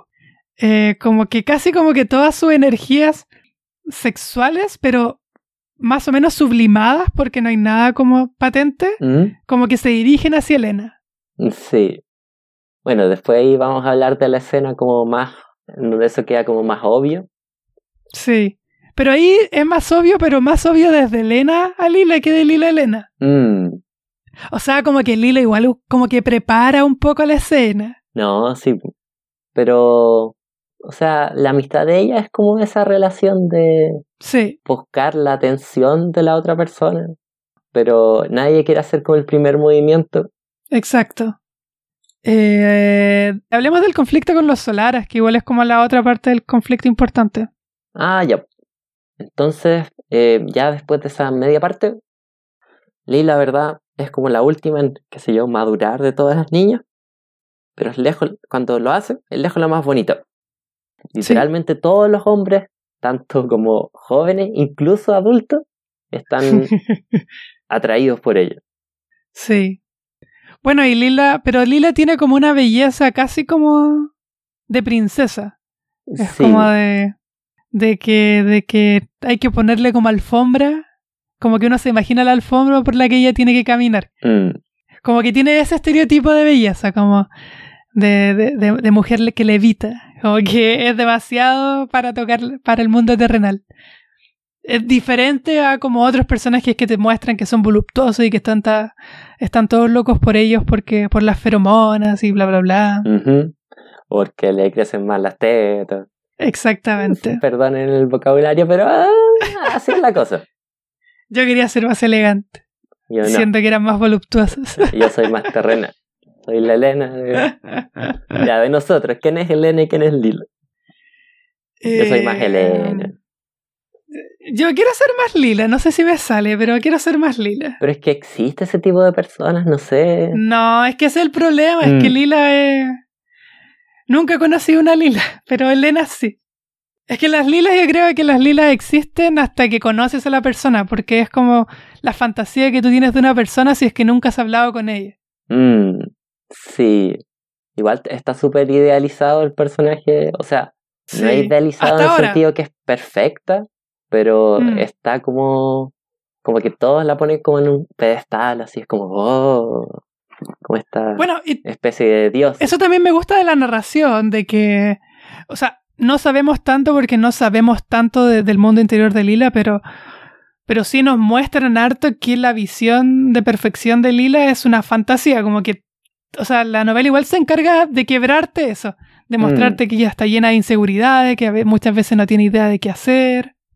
O sea, es que se ve tan segura de sí misma que cuando las cosas no le funcionan, todos quedan como, oh, como Además que, mm, que también nos hablan de esto, que esto sí me imagino que va a tener incidencia en las otras novelas, que es que a veces le viene como este mareo, no me acuerdo cómo le dice, pero le viene como una enfermedad casi, en Mm, que sí. Como que tiene episodios que- como... mm, como no sé cómo esquizoides, casi como esquizofrénicos, pero nivel muy bajo, Sí, es como una mezcla de ataque de que como que alucina un pánico. poco y se Sí. encuentra como fuera de la realidad. No sé, en verdad sí es muy relevante, pero es como un detalle. No, yo creo que no. Por eso yo digo que me gustó como semilla y que ojalá crezca en los otros libros. Como que Mm, si fuera solo esto, encuentro que no tenía mucho sentido. mm, sí, ya entonces, estamos hablando, ay, que somos buenos para desviarnos. Ya, entonces, Sí, el gran como conflicto de la segunda parte, ¿verdad? Es que ya Lila, todos están detrás de ella y se le declara uno de los Solara, de los como hermanos mafiosos, Marcello creo que era. Marcello Solara. Que es conocido por ser como muy guapo. Sí, o sea, por eso. porque- Los dos son muy guapos, pero creo que él es más guapo. Sí, o sea, es que por eso, sobre todo con las niñas, está esta como cosa de miedo con los, oh, los solares son mafiosos, Exacto. te van a violar, pero también está esta atracción de que son guapos, son los con más plata, Son un buen partido. tienen autos, Tienen auto. Igual después Estefano se compra un auto mejor. no, sí. Ya, entonces Marcelo se le declara a, a Lila, creo que en esa época tenía como 14 años Lila o 15. El Lila debe tener 15 porque cuando se va a casar tiene 16. Mm, sí. Y prácticamente como que le pide la mano al papá de Lila. Sí. Va como a su casa y le dice, deje casarme con Lila. Sí, que es como una niña. Y él es más viejo, sí, pues, pero no tanto más viejo. Tendrá como 18, 20 20. años, 18. Sí. Y básicamente el papá tiene signo peso en, en los ojos. y como que decía, ya, tú te vas a casar. Y Lila obviamente no, no quiere. Igual me da risa que, que primero le dice a Lila, como mira, yo voy a respetar tu decisión, pero yo creo que deberías casarte con él porque va a ser muy bueno para la familia y bla, bla, bla. Y después cuando le dice que no se va a casar con él, se pone violento y grita y rompe las cosas. Y tú eres una mal hija, eres una ingrata. y eso todos los días, como que es una escena recurrente. Igual era un poco cansador, creo yo, esa violencia recurrente. O sea, es cansador en el sentido para uno que lee un libro, pero O sea, digo es para más el lector. realista. Sí, Es como parecía sí. a las peleas en que habían hijos y amantes al principio. Es que eh, es- a eso mismo me iba a referir. Igual, em, como todo es más rápido y no estamos tanto en las cabezas, eh, yo sufría mucho más leyendo Hijos y Amantes. Como Mm. que la tensión yo la sentía mucho más como a flor de piel. Me lograba posicionar como mentalmente en el horror que iban sintiendo como los personajes dentro de sus cabezas. Y, y eso me perturbaba más que acá, como que acá todo pasa más rápido. igual, igual es tenso. Ah, no, pero también quería decir que además de eso, como que Lila ya había tenido un encontrón con Marcelo, porque como iban en la calle y con Elena, y como que de repente pasan los horarios en su auto, y le dicen, ya, pues súbanse. Y cuando les dicen que no, se ponen violentos, y ahí casi eh, Lila le... Casi lo degolla. Sí, le pone como una navaja en la garganta a Marcelo, y ahí lo dejó loco. ahí se enamoró. Ay ya saben, ya saben lo que hay que hacer para enamorar a la gente. Eh, y ya, como que básicamente Marcelo intenta comprar a Lila. Le compra una tele. le regala una tele a la familia. Pero la intenta comprar así como literal, casi literalmente como mercancía. Porque no es como la voy a comprar como yo dándole todo como a mm. ella, sino es como a los papás les voy a empezar a comprar cosas para que la obliguen a casarse conmigo como que tiene una deuda que la única manera de pagarla es contando a su hija. Exactamente. Y aparte se da a entender que la opinión de las mujeres de la novia como que no importa casi nada. Da lo mismo. Y después lo divertido es que, porque está toda esta tensión de que obviamente no, la van a casar con el Solara, y entra este, este personaje que es uh, Stefano o Stefano, el hijo de Don Aquila, ¿verdad? Que ya es como el segundo más rico o el más rico del barrio a través de su negocio y él entra para hacer la solución a ese conflicto casándose él con Lila. Exactamente.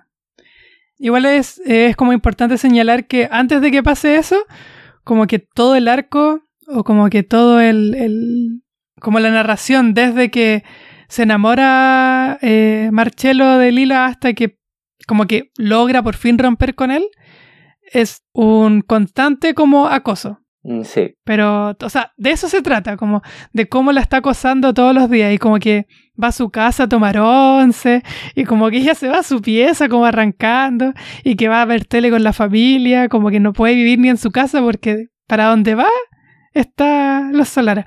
Y después le empieza a, a amenazar, como que al principio es como todo tierno, muy entre comillas, y después como que ya es más la violencia real de si tú estás con otro te voy a matar, voy a matar al otro y te voy a matar a ti también. Mm. Y Estefano entra como este hombre más amable, más pragmático. Sí. Igual todo se va a entender que es casi idea de Lila, como que ella arma toda esta como conspiración para deshacerse de Marcelo. Y Estefano también es como medio irónico porque también termina comprándola a, sí. a Lila, solo que aquí al menos la decisión fue primero de ella. Y yo creo que lo que hace cambiar de opinión a Lila es que, mm, ahí mi especulación, eh, cuando habla con, con Marcelo y habla de estos zapatos, eh, cuando habla de los zapatos que ella diseña, que son muy importantes para ella porque los, em, los hace con Rino, con su hermano, eh, como que al principio le está interesado después como que los olvida. En cambio, Estefano como que de verdad se eh, interesa por ellos y ahí Lila dice como, ah, esta es mi oportunidad. Puedo hacer como que mi sueño se haga realidad a través de Estefano y además igual es como buena onda, como que... Sí, o sea, es, que Estefano se nos presenta como este personaje más amable, más como conciliador, porque también eh, creo que antes de eso les cuentan que hacen como una fiesta y Estefano invita tanto al... A todos. O sea, porque su papá fue el asesinado e invita... Incluso Pascal. a los familiares del que supuestamente lo asesinó. Entonces él es como el que quiere como hacer las paces en el barrio, como impulsar esta nueva época como de, de abundancia y de paz. Esa escena a mí me gusta mucho. No sé de qué tanto hablarla porque quiero que, ah, si es que lo lean. Artificiales? Es muy entretenida. La de lo... Ah, no, yo me refería al baile de Lila cuando ah, Lila se vuelve loca por bailar. Sí, pero yo creo que eso no. Dejémoslo para la gente, como que disfruto, porque en verdad es como un detalle, pero no sé si. No es como que si no lo explicamos la gente no va a entender qué pasa en el libro. Sí, es que a lo que yo me refiero es que mm, Eh, de hecho, lo que yo estaba pensando, como, oh, ¿de qué escenas deberíamos hablar? Como que es una de las que calza con un tema, un tema que es el de la venganza, que creo que es súper importante en la novela. como Ah, ya. todos los personajes sí o sí tienen que vengar como una afrenta. Ah, Es sí. como, no, no sé si será la cultura italiana, no sé. Como que está muy mal visto de que alguien te insulte o algo, algo que sea como insultante y tú no respondas. Como que quedas mal tú, no quedas mal, mal el otro. Como que Sí. se espera, se espera la venganza y que se asume, como que todos lo asumen y todos asumen el círculo de las venganzas, como que en un momento dicen como, no sé, oh, si yo hubiera dicho eso a la hermana de tal persona, hubiera sido muy terrible porque sus hermanos pequeños cuando crezcan van a verse obligados a ir a Sí. pegarme a mí y yo me voy a ver obligado a ir a pegarles ellos de vuelta y entonces nuestras familias van a estar enemistadas por la eternidad. Como que cualquier pequeña ofensa solo puede terminar como en un siglo de violencia infinito. Como que no hay forma que no escale. Y también pasa Ay. harto cuando empiezan como a crecer. Cuando le dicen ¿Ah? palurdo, a eso como que me quería Mm. referir. Cuando van como a una zona más cara, es que me, me acuerdo de palurdo que me da risa Sí, porque es lo que decía el papá familiar. en léxico familiar que era tan tierno. Acá como que se tomó como un insulto muy agravante. Y como que y a un, como que lo barrio, a un escuchan. rico. Ricachón. Y no sé, aparece un tipo que cree que se están riendo de él y no se están riendo de él. Y le dice como a Rino como palurdo. Y se enfurece así como desquiciado, como fuera de sí, en que tiene que ir a golpearlo porque si no lo va a golpear, como que su honra está manchada. Y todos lo entienden, como que todos sus amigos como que dicen, sí, es obvio que esto tiene que pasar, nosotros que somos tus amigos, también te vamos a ir a ayudar a pegarle porque tienes que recuperar tu honra. Es como un, un elemento que circunda toda la, toda la novela, creo. Pero igual esa escena es interesante porque ahí es como más la honra del barrio. Sí, sí, Porque ya es- ellos del barrio pobre que van a pasarlo bien. Y como que viene este rico, como, oh, ¿qué estáis haciendo aquí? Entonces todos como se unen y le pegan. Y después como Los que él, hombres, sí, igual. los hombres. Porque esto es puro rol por de los favor, hombres. sí. Sí, como que si le hacen una ofensa a una mujer, es el hermano o el papá el que tiene que vengarse. Así funciona la sociedad. Entonces, ya, le pegan al rico, después el rico llega con más amigos y le pegan a ellos. Y después como que aparecen los Solara. Los Solara, Sí, que son como los villanos. Y los ayudan, como que, porque están defendiendo el honor del barrio. sí. Y ahí como que ganan la pelea. Ah, Ya, entonces, Estefano, Estefano. Sí, pero es que quiero volver un poco antes, que creo que nos saltamos con una parte importante ¿cuál? eh, que nos va, nos va a dar como otro tema de conversación, que es cuando se va de vacaciones Ah, sí, sí. Ya, pero y que nos deja, nos deja terminemos de hablar explicar de... un poquito. Ya, Cerramos el tema de cómo se compromete. Sí, sí, es verdad. Pido, pido perdón por mi. por mi falta de habilidad para mantener el centro. Entonces, ahí Estefano tiene que armar esa estrategia para como hacer a un lado a Marcelo y poder casarse él. Que más que nada es como convencer al papá de Lila Sí, y él- lo hacen como que Estefano le va a financiar como para que hagan la fábrica de zapatos que tanto ha querido sobre más que nada a Rino, que es el hermano mayor. Pero eso sí, tiene que ser los como zapatos diseñados por Lila. Esa es como la condición. sí. Entonces, obviamente con eso pone a Rino de su lado, que quería que Lila se casara con Solara, si no me equivoco. Sí. De hecho, hasta como que intenta hacerse amigo del. Mm.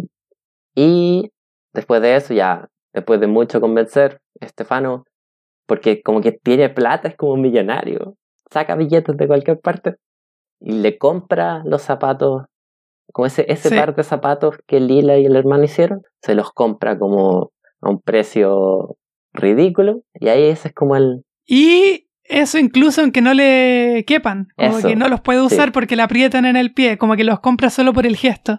Sí, pero igual siempre, como que siempre ponen como énfasis en que Estefano No da puntadas sin hilo. Eso mismo iba a decir. Porque se da a entender que está enamorado de Lila, pero también como que ve una oportunidad de negocio. Como que trata Sí. de matar dos pájaros de un tiro.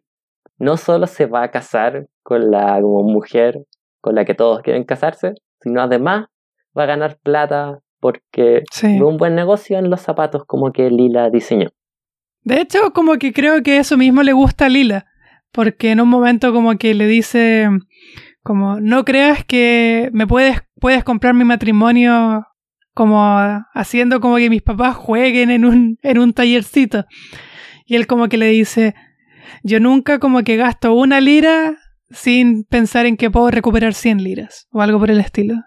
Que igual es como irónico porque después eso mismo es la razón por, por la que le deja de gustar Estefano a, Exact- a Lila. exactamente. Ya, pero ahí yo creo que eso hay que dejarlo No, al sí. lector porque todo, todos estos acontecimientos como... Sí, el final del libro yo siento que deberíamos dejarlo como una sección Sí. aparte. Sí. Ya. Sí, sí, ya hagamos eso. Como bueno, lo hemos hecho todo Mm. en todos los capítulos en verdad. Sí. Eh, entonces, ¿verdad? Las vacaciones Sí. y los... So, ¿Cómo se llaman? ¿Sorretarra? No. Eh, son los zarratore, Mm, sí. que son Donato, que es el padre, eh, Nino, que es el hijo, que también es importante. Bueno, esos dos en verdad son los únicos importantes. Está Marisa, pero Sí. una amiga de por ahí. Em, no se nos olvide como todo este drama de Donato, que enamora como a una mujer soltera, una viuda Sí. del, del barrio y que se transforma como en, en, en la mujer como loca del barrio. Melina. Em, de la cual como que Lila como que la defiende un poco, nadie sabe por qué. Es como un familiar lejano. Igual eh, las familias son todo un tema como que tienes que defender a la familia.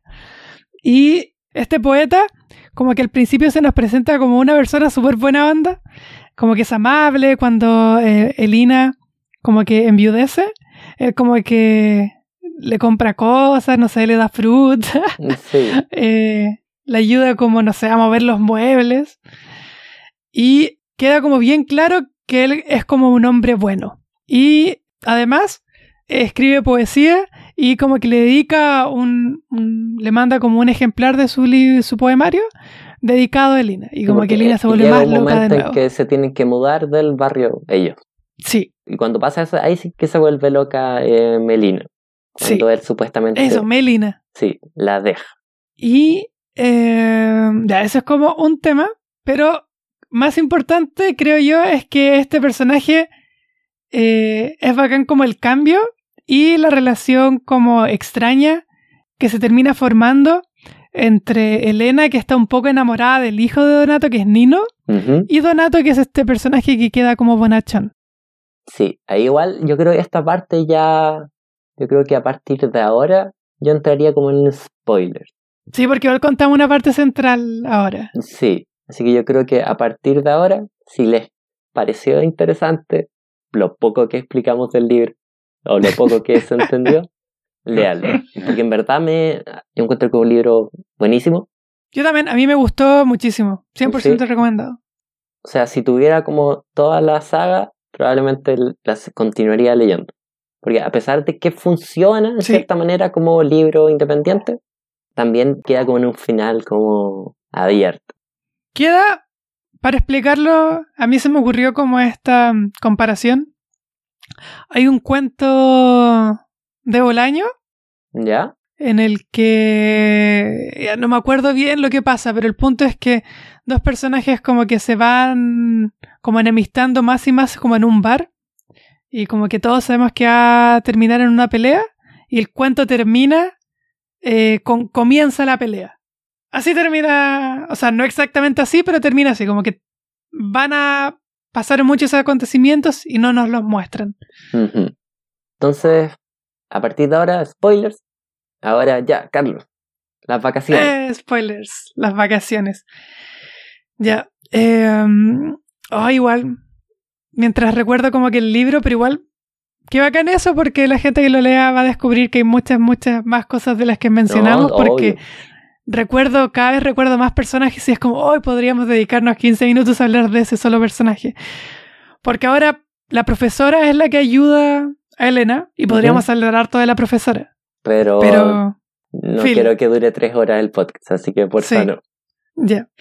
Em, la profesora como que ayuda a que Elena se vaya como de vacaciones como otra ciudad, en verdad no sé, como geográficamente qué tan lejos queda eh, de Nápoles, pero el punto es que se va como un hostal, eh, donde ella como que a cambio de pasarla bien como en la playa, va a como poner la mesa, limpiar los platos, como ese tipo de trabajos.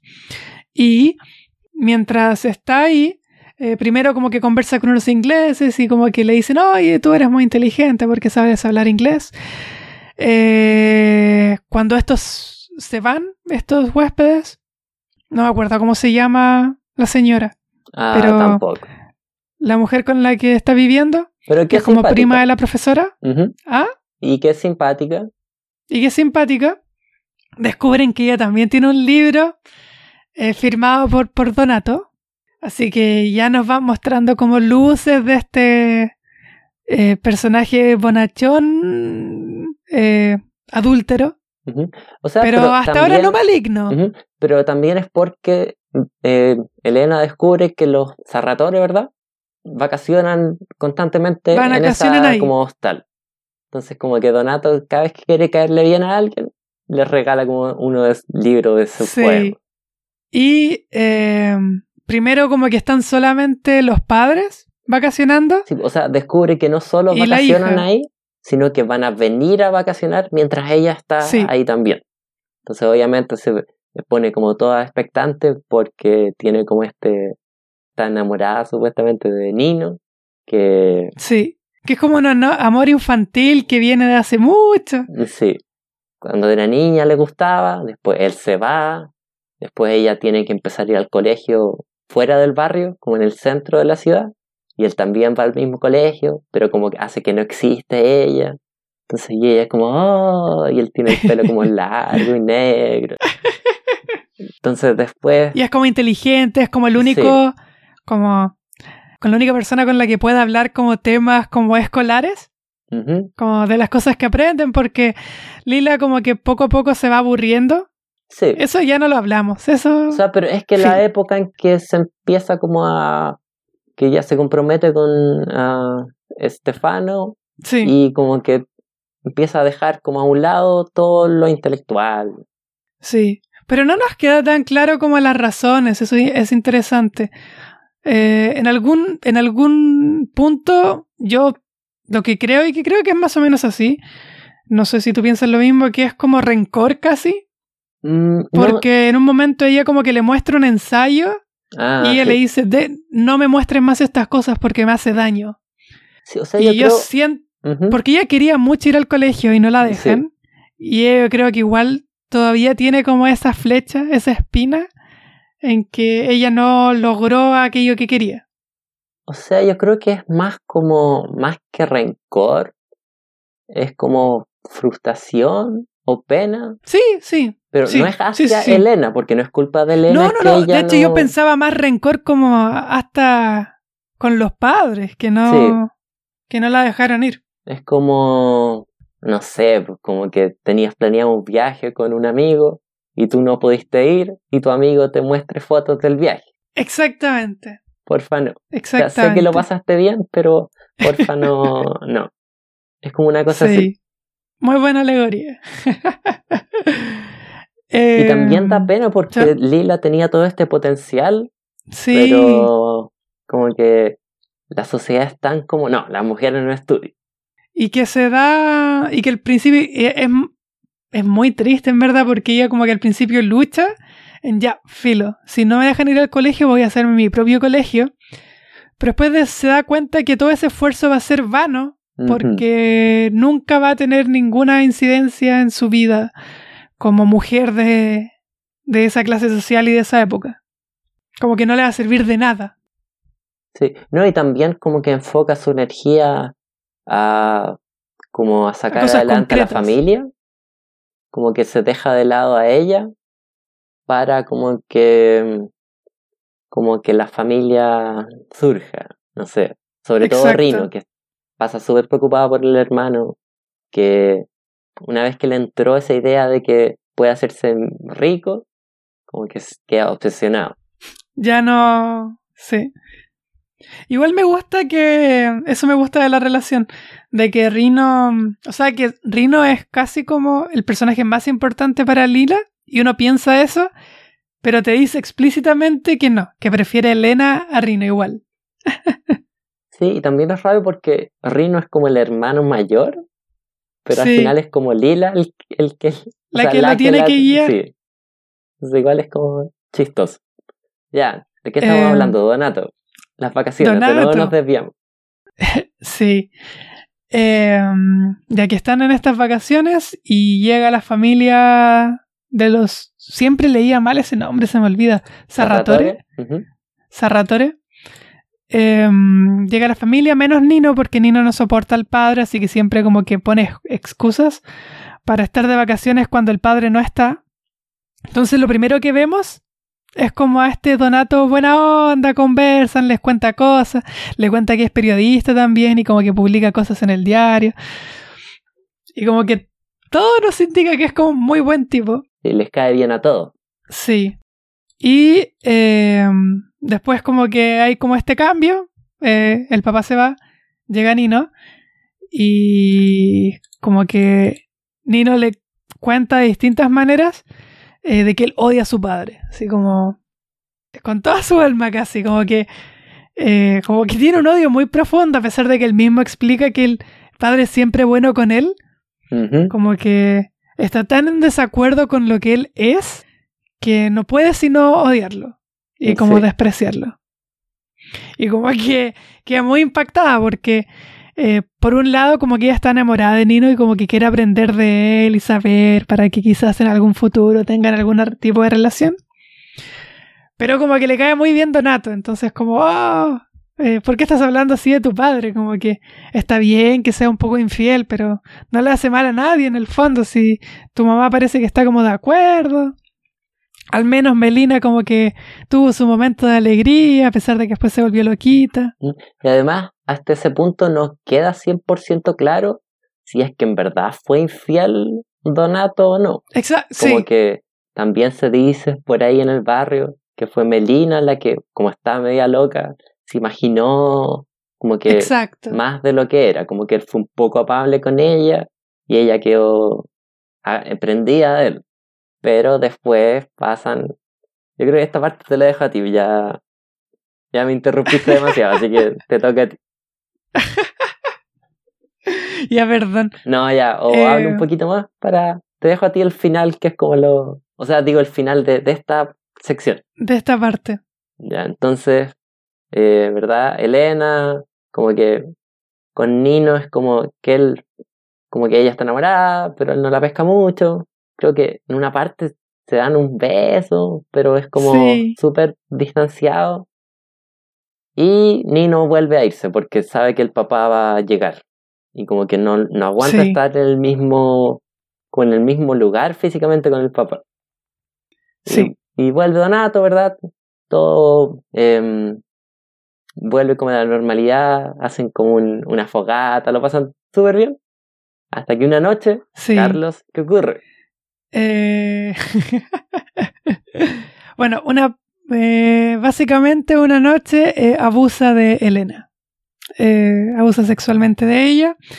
no sé en la legalística cuál es el término oficial. Estupro. No sé. pero el punto. Pero el punto es que esto, con toda la vida del mundo, la perturba de manera importante porque por un lado eso es parte de sus primeros como descubrimientos como sensuales, corporales, sexuales. Entonces como que está muy confundida porque está frente a este ser horroroso que te lo presentan con mucho asco, como que me gustó como, como lo describieron, como porque de verdad te parecía grotesco, pero que ella está muy confundida porque son como los primeros como placeres corporales que siente, entregados como por este monstruo. Sí. Eh, que este monstruo que era tan buena onda hace tan poquito. Y es súper brusco como la revelación. Sí. Pero que yo la estuve esperando todo el rato, no sé si te, te pasó, pero yo siempre mirado a Donato con desconfianza. O sea, sí, pero nunca a tal punto. Nunca pensé que iba a llegar así y que iba a ser tan brusco. Sí, a mí me pilló desprevenido. Y, y eso creo que es como otro, después se transforma en uno de los temas centrales igual de la novela. Después Lila se come un poco de la novela, pero por lo menos como en la vida como más personal de Elena, como que eso es como un momento de quiebre, porque ya no sabe bien cómo relacionarse tanto como por su amor por Nino, como con todo el sexo masculino incluso, como que em, cómo me relaciono con estas personas eh, que son capaces como de, la brutalidad. y aparte también es como, porque a pesar de que es violento, ¿verdad? Y obviamente queda claro que fue, es un, como un acoso o abuso o lo que sea, también es como la gran, la primera gran experiencia de placer sexual de Elena. Entonces queda como, como que para siempre queda como mezclado el placer con esta como repulsión. Se siente culpable quizás por haberlo como explotado un poco. Entonces, igual es, es, es fuerte. Sí, sí. De, hecho, o sea, es como de los momentos que siento que cambia más el tono de la novela. Como que es como, wow, ya estaba leyendo otra cosa hasta hace muy poco. Y después sigo leyendo otra cosa. Como que es un momento muy insular, pero muy bien posicionado. No diría que, que está como metido y que no se conecta con lo demás. Como que es insular, como que es eh, de, alguna de alguna manera como separado del resto, pero te ayuda como a entender como toda la interpretación que hace de la historia Elena, porque nosotros solamente vemos como su interpretación de la historia. Eso como que lo encuentro genial igual. O sea, es fuerte y no solamente como que te muestra como el efecto psicológico en ella como, como desde un punto de vista de un tercero, sino que te muestra cómo ella empieza a interpretar cosas distintas a través de este momento. Especialmente con Nino, creo yo, quizás después en las otras novelas se desarrolla más cuando crece más, pero porque Nino para ella era como esta figura como idealizado un poco, que él era gracioso porque ella estaba como tan idealizada que como que no quería tanto estar con él porque quizás todo se caía. Y ahora también Nino es como o sea, es como la versión de Lila, porque igual se parecen, como hacen un paralelo entre Nino y Lila, de que los dos son inteligentes, ¿verdad? Los dos. Es como son las dos personas con las que Elena puede tener como una conversación como más intelectual. Exacto, sí. Pero con Nino es como un monólogo de él. Como que él habla y ella escuchando. No es una conversación.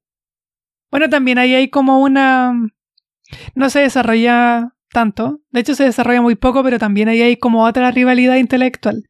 De hecho, como que Nina se siente un poco mal de que ella escribió un ensayo tan genial que, que manifiesta que escribe ella mejor que él. Mm. Ahí también entra el, machismo. Sí, sí. Eh, como una mujer va a desarrollar mejor las ideas que un hombre que es racional, que es lógico.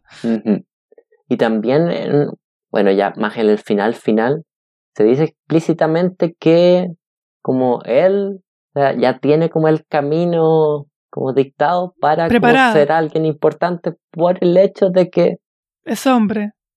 O sea, como que Lila o Elena, las dos se hubieran tenido como, si hubieran sido hombres, quizás hubieran tenido un futuro parecido al de Nino. Entonces, el hecho de que no solo sean más capaces, o sea, no mucho, pero un poco más, pero que como la gran diferencia es el hecho de que son mujeres. Sí. También pienso, como volviendo como al, al evento como traumático, también está como este contraste entre esta como experimentación como orgánica que tiene con este primer novio, Alfonso creo que se llama. Pero eso pasa después, si no me equivoco. ¿Después? No, creo, que, pasa antes, ¿sí? Creo que pasa después, porque ahí es como el, gran momento en que vuelve como a sentirse bonita, ¿verdad? Que llega bronceada, como que los hombres sí, tienes, la tienes, tienes toda la razón. Sí, sí, sí, sí, sí, sí. Le vuelven a prestar atención, sí, es después, que lo hace como peor aún. Sí. Es después. Pero, pero yo recuerdo que... eh, O sea, puede que hayan sido, que haya sido novia antes con Alfonso. Que hay- Sí. le haya dicho como, ah, ya seamos novios. Pero todo eso de como ya más sexual, creo que pasa después. ¿Sí? Sí. Hoy ahí no estoy tan. Estoy, estoy un poco confundido. Igual sí tiene sentido que sea después, porque después cuando habla con Lila, eh, cuando ya está como comprometida con Estefano, como que se preguntan: Oye, ¿tú qué has hecho? ¿Hasta dónde has llegado? ¿Hasta qué base has Mm, llegado? sí. El lenguaje norteamericano. Y como que Lila le dice que nada antes del matrimonio. Y Elena como que le dice, ay, sí, yo tampoco, como con vergüenza casi. Sí, como que ahí, porque Lila siempre es como la más adelantada, y ahí Elena Sí. de repente se descubre como que, ah, como que yo voy mucho más como avanzada, y no la quiero hacer sentir mal. Así que no, yo tampoco. No, pero sí, es después eso con Alfonso.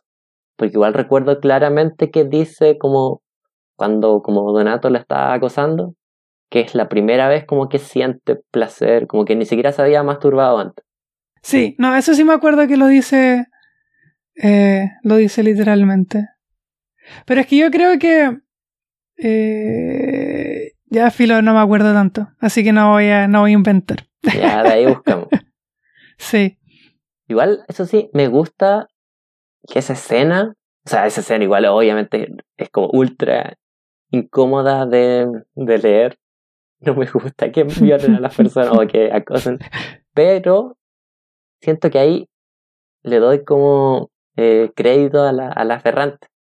De que la forma como fácil o obvia de haber como retratado eso es como este monstruo, ¿verdad?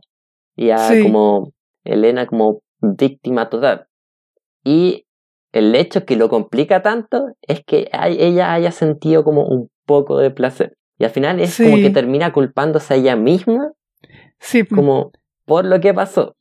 Lo que vemos es eso, es su... Por eso digo que es como su interpretación, más No, que, sí. que nosotros como, como agente externo viendo, como que es genial que veamos su propia interpretación, Mm, eh, porque ella también cuenta como que en, en ningún momento como que intenta rechazar, pero todo el rato como que sabemos como que ella está sufriendo como el daño, como el, el ataque.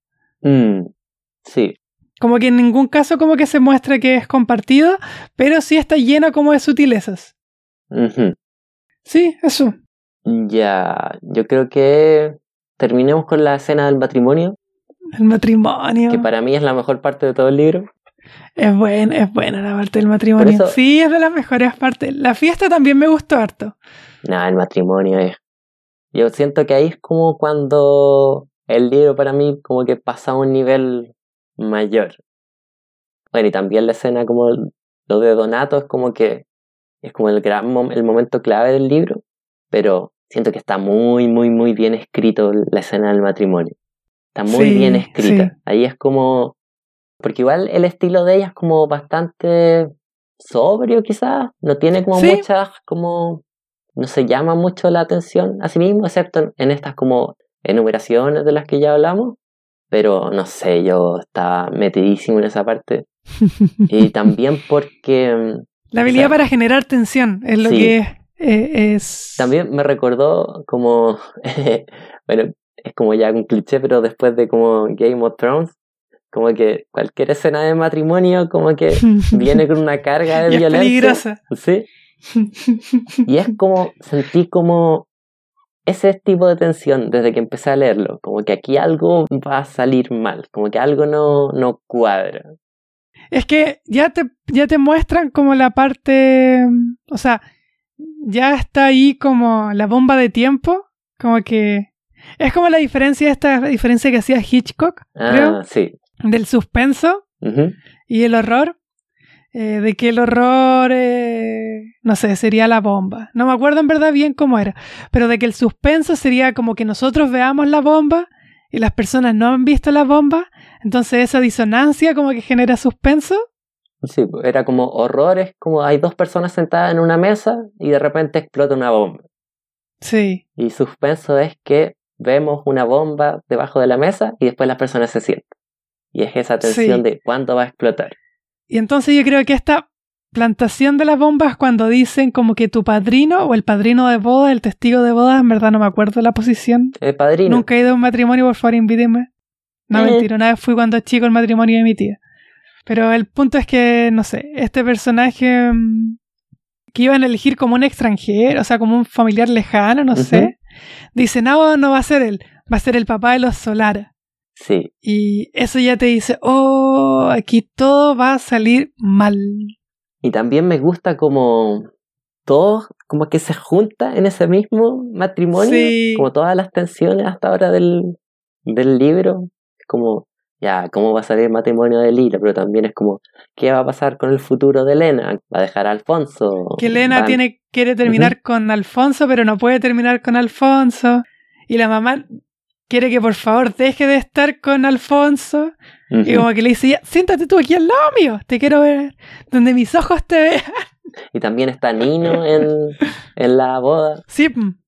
Y es como que todo colapsa de una. y no están los Solara, que esa era como la petición de Lila, que por favor no se aparezcan los Solara. O sea, que no se aparezca, creo que era Marcelo, que era el, Marcelo, el que quería casarse con, con ella. sí, Entonces está ya la atención de como Alfonso, está la atención de Nino y está la atención de los Solares. sí, Porque el plan del como Lila es ya supuestamente quiere ser novia de Nino. Y también está súper ilusionada porque Sí. como que ella había escrito un artículo, o sea, Nina le había dicho como escribe un artículo en una revista en la que trabajo yo sobre una cosa que pasó que ya da lo mismo explicar, porque sí, peleó con un cura, filo. Sí. Y ella está ultra ilusionada. De hecho, como ya explicamos, se lo lleva a Lila para que lo revise y le queda espectacular. Y ahí Nino le dice, ah, sí, no, no lo vamos a publicar. y ahí como que lo que yo por lo menos entendí es que Nina movió los hilos para que no se publicara. Sí, Pero no se sabe, pero es como, sí, lo que se sugiere. Pero en verdad Elena igual se lo toma bien, es como ya, Phil. sí, pero también ese era como su... Porque pasan como fantaseando, es como, ah, ¿cómo voy a escapar del barrio? ¿Cómo va mi futuro? ¿Cómo va a ser? Es como, el futuro es como, ah, ya, esto voy a partir con un artículo, pero voy a lograr ser una escritora. Y es como, ¡pum!, le corta ese sueño de raíz. Eso. Como, ah, voy a ser novia de Nino y vamos a ser intelectuales. Como, no, ¡pum!, se lo corta de raíz. El tema ya Alfonso, era su otro, ya me puedo, qué sé yo, casar con Alfonso. ¡Pum!, se corta de raíz. ¿Y qué pasa con después con los Solara y con Lila, Carlos? Con los Solara pasa que llegan los Solara. Mm, Llega Marcelo. ese es el problema de los Solara. Llega Marcelo Solara y usando, usando unos zapatos que no debería estar usando. Unos zapatos que había comprado Estefano. Y que eran importantes porque iban a ser la, casi la piedra fundamental de todo lo que vendría después. Iba a ser como en, en las construcciones cuando ponen la primera piedra. Cuando Jesús le dice a Pedro que será la primera piedra de la iglesia. Eh, esos zapatos están siendo usados por Marcelo. Y se termina el libro. Oh, qué buen final. Yo creo que habíamos hablado antes de empezar. Para mí, como ese funciona como final. O sea, ahí no necesito mucho como otro libro. Obviamente tendría que haberle hecho como unos cambios, pero siento que podría haber funcionado como en sí mismo. Pero como final, sabiendo que hay más libros, como que, como que necesitáis seguir leyendo. No, la verdad.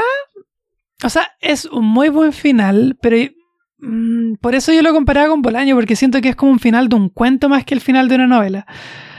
Eh, y si hubiera sido ese el final real de la novela, yo me hubiera enojado un poco. ¿En serio?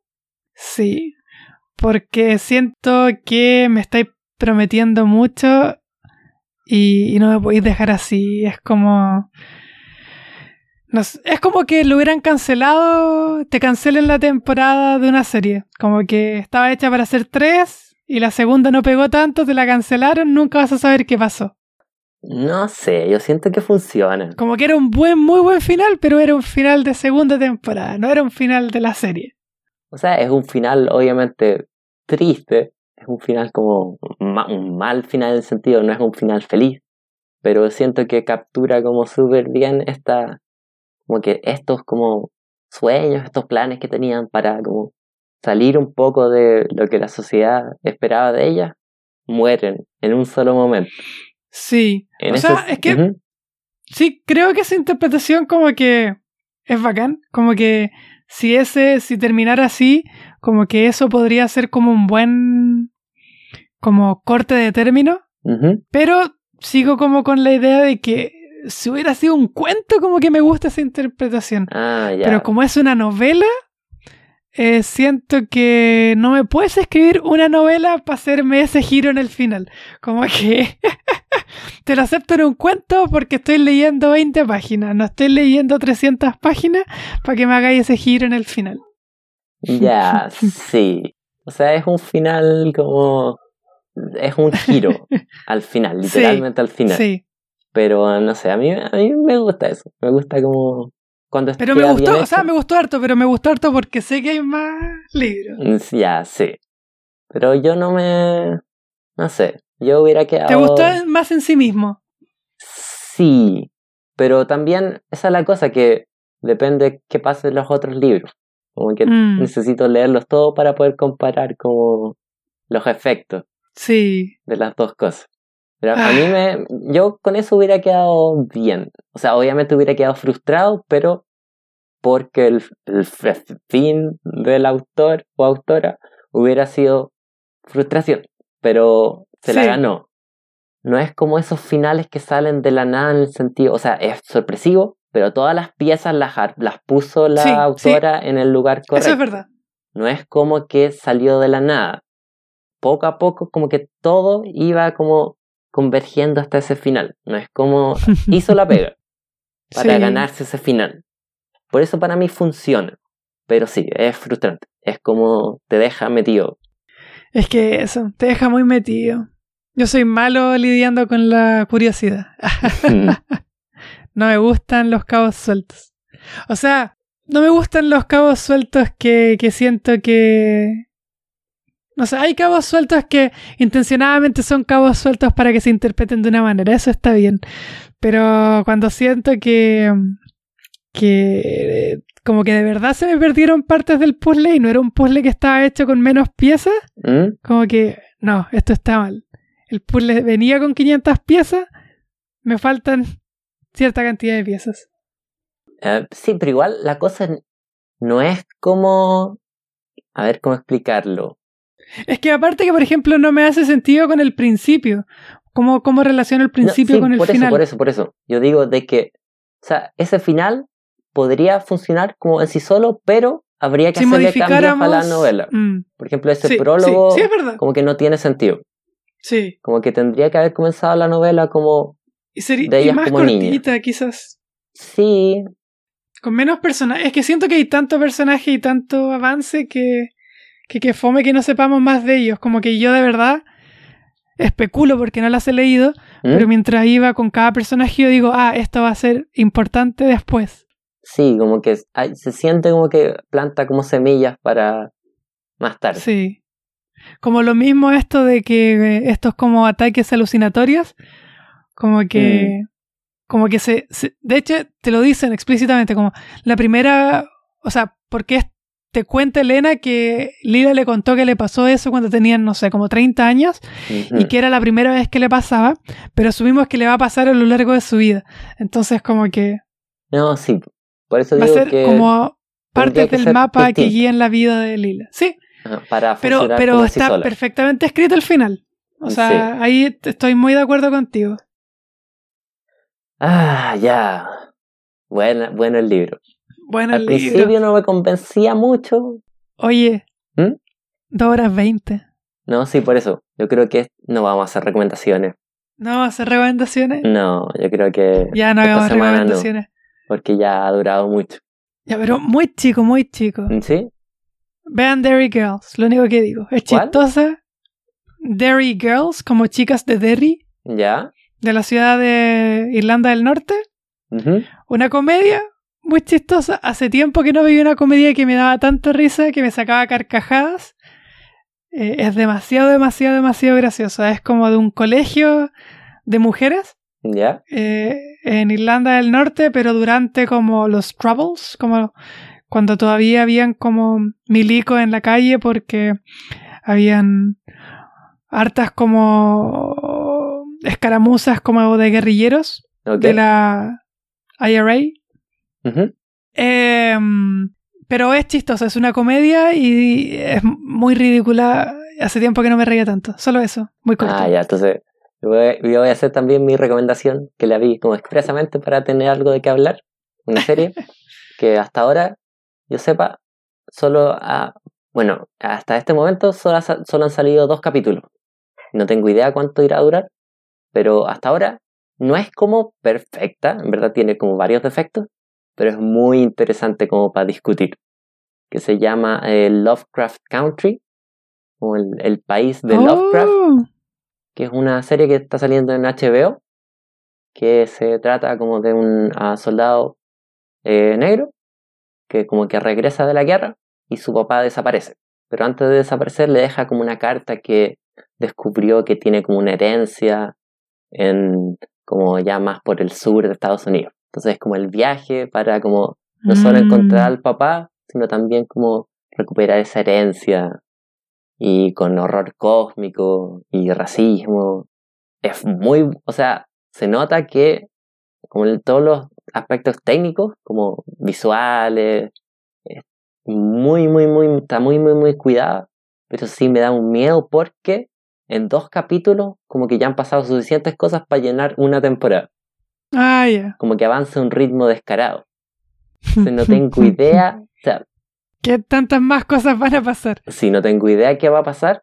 Y también da lata de que como avanza tan rápido que no, no nos detallan mucho. Como que hay cosas que tenían más potencial y que ya como que se fueron por la Mm. borda. Pero es interesante y siento que, o sea, dependiendo de lo que pase, puede llegar a ser muy buena. Así que eso, eh, esa es mi recomendación. Lovecraft's Country. Ajá. Mira, llevamos la cuenta de dos escuchas Oh, bien. en el Bien. capítulo que acabamos de subir, que es el de los últimos testigos. Ajá. Eh, Ya, entonces, terminemos. Eh, la amiga estupenda, Carlos, ¿recomiendas el libro? Yo creo que ha quedado claro de que está muy, muy recomendado. Me gustó muchísimo, quiero leer los otros libros, de hecho ya los había, ya me los había conseguido, pero ya. los voy a guardar para, para que los vayamos leyendo. Ok. No sé, cada, cada par de meses. Eh, sí, o incluso antes, para que no se nos olviden mucho los personajes. Ah, claro, claro. Es que como sacamos dos al mes, No, sí. Ah, entonces sí, en un par de meses. ya, sí. Eh, la recomiendo muchísimo, sí, léanlo, porfa. Eh, igual es nuevita, o sea, entre comillas, para el ritmo de los libros como hace 10 años. Y lo sacó igual súper rápido, como entre como uno y uno de la... Sí. Y creo que los otros son más largos. Me Eh. conseguí los otros y creo que todos los otros son como 500 páginas. Ah, ya. Este creo que era el más corto. Ujú. ¿Tú lo recomiendas? Sí, yo lo recomiendo también. Muy buen libro. Y también promete la historia. Sí. Dan sí. muchas ganas de seguir leyendo la continuación. Hoy va a ser el capítulo más largo de la historia. Oh, es muy largo, es muy largo. Ah, el próximo libro. ¿Verdad? ¿Qué vamos a leer? Eh, vamos a leer. Yo te hago responsable a ti por este libro porque, Porque tú lo elegiste. porque tú lo elegiste. Es las 12 reglas para vivir. No sé cómo está traducido. 12 Rules for Life. De Jordan B. Peterson. Este psicólogo, figura ¿Es psicólogo? asociada como a, a la derecha gringa Ajá. eh, que está obsesionado como con las jerarquías y con que um, bueno igual eh, tiene que ver con estos libros con este libro que acabas de leer supongo como con con estas como poder masculino como de miedo como a lo con miedo como a lo desconocido como de que hay que seguir como con estas tradiciones y cosas así. No sé. Como que la humanidad ha perdido su rumbo, dejando que las mujeres como tomen papeles dominantes. Tenemos que recuperar lo que es nuestro por derecho. Sí, Antídoto para el caos, creo que se llama. Sí, yo lo elegí porque sentí que podía ser Porque querías causar polémica y que nos escuchen más personas. No, no, o sea, porque es un libro como que siempre me, me ha interesado. No por el sentido de que, oh, quiero aprender a ser hombre, enséñame, señor como Peterson. Que, que, escribe. Sí, eso. Es una de esas cosas que me gustaría saber, como conocerlo para opinar. No, sí, sí, es verdad, sí, interesante. Aparte que. Y porque siento que puede ser divertido. Y lo he escuchado, o sea, lo he escuchado hablar un montón de veces, así que a ver, ¿qué, a ver cómo escribe este, este señor. Porque igual yo tengo que acusar, hoy ya si no empezamos a hablar, vas a alargar más todavía, pero yo tengo mi debilidad por, por, por escuchar así como figuras como más ultronas de derecha. Como que, no sé, casi como por morbo, como que me gusta saber qué dicen, como que me causa curiosidad como sus obsesiones como con el cristianismo y con la familia nuclear. Esa es la razón de que es atractivo, hay una razón por la que es tan influencial. Sí, exacto. A pesar de que uno no esté de acuerdo como con la mayoría de las cosas que dice, tiene como un... Bueno, o sea, eso mismo vamos a discutir, como que algo que yo pienso constantemente cuando los escucho es como, oh, hicieron como un diagnóstico como correcto. Sí, pero llegaron a la conclusión equivocada. tomaron una conclusión como ridícula, como que no sé qué pasó entre medio que llegaron a una conclusión estúpida. Sí. como que hubo un error en el sistema en la calculadora. Em, entonces, ese fue el libro que elegí para la próxima edición de este podcast. Sí. Espero que hayan disfrutado esta como versión ultra larga. que escribí, ¿Qué, ¿Qué hablamos? En la que nos demoramos como una hora en como explicar más o menos qué pasaba en la novela. No, no es por ser pesado, pero te echo la culpa a ti, Carlos. no, los dos, somos los dos. Pero más Bueno, pero yo, yo, yo pido disculpas por la interrupción. Siento que te interrumpí mucho. Ya, da lo mismo. ya, despidámonos de la gente. Si es que hay alguien todavía escuchándonos. Chao, que estén bien. Gracias por escucharnos. Que estén bien. Síganos en Instagram. Chao, chao. Ya, adiós. Bye bye.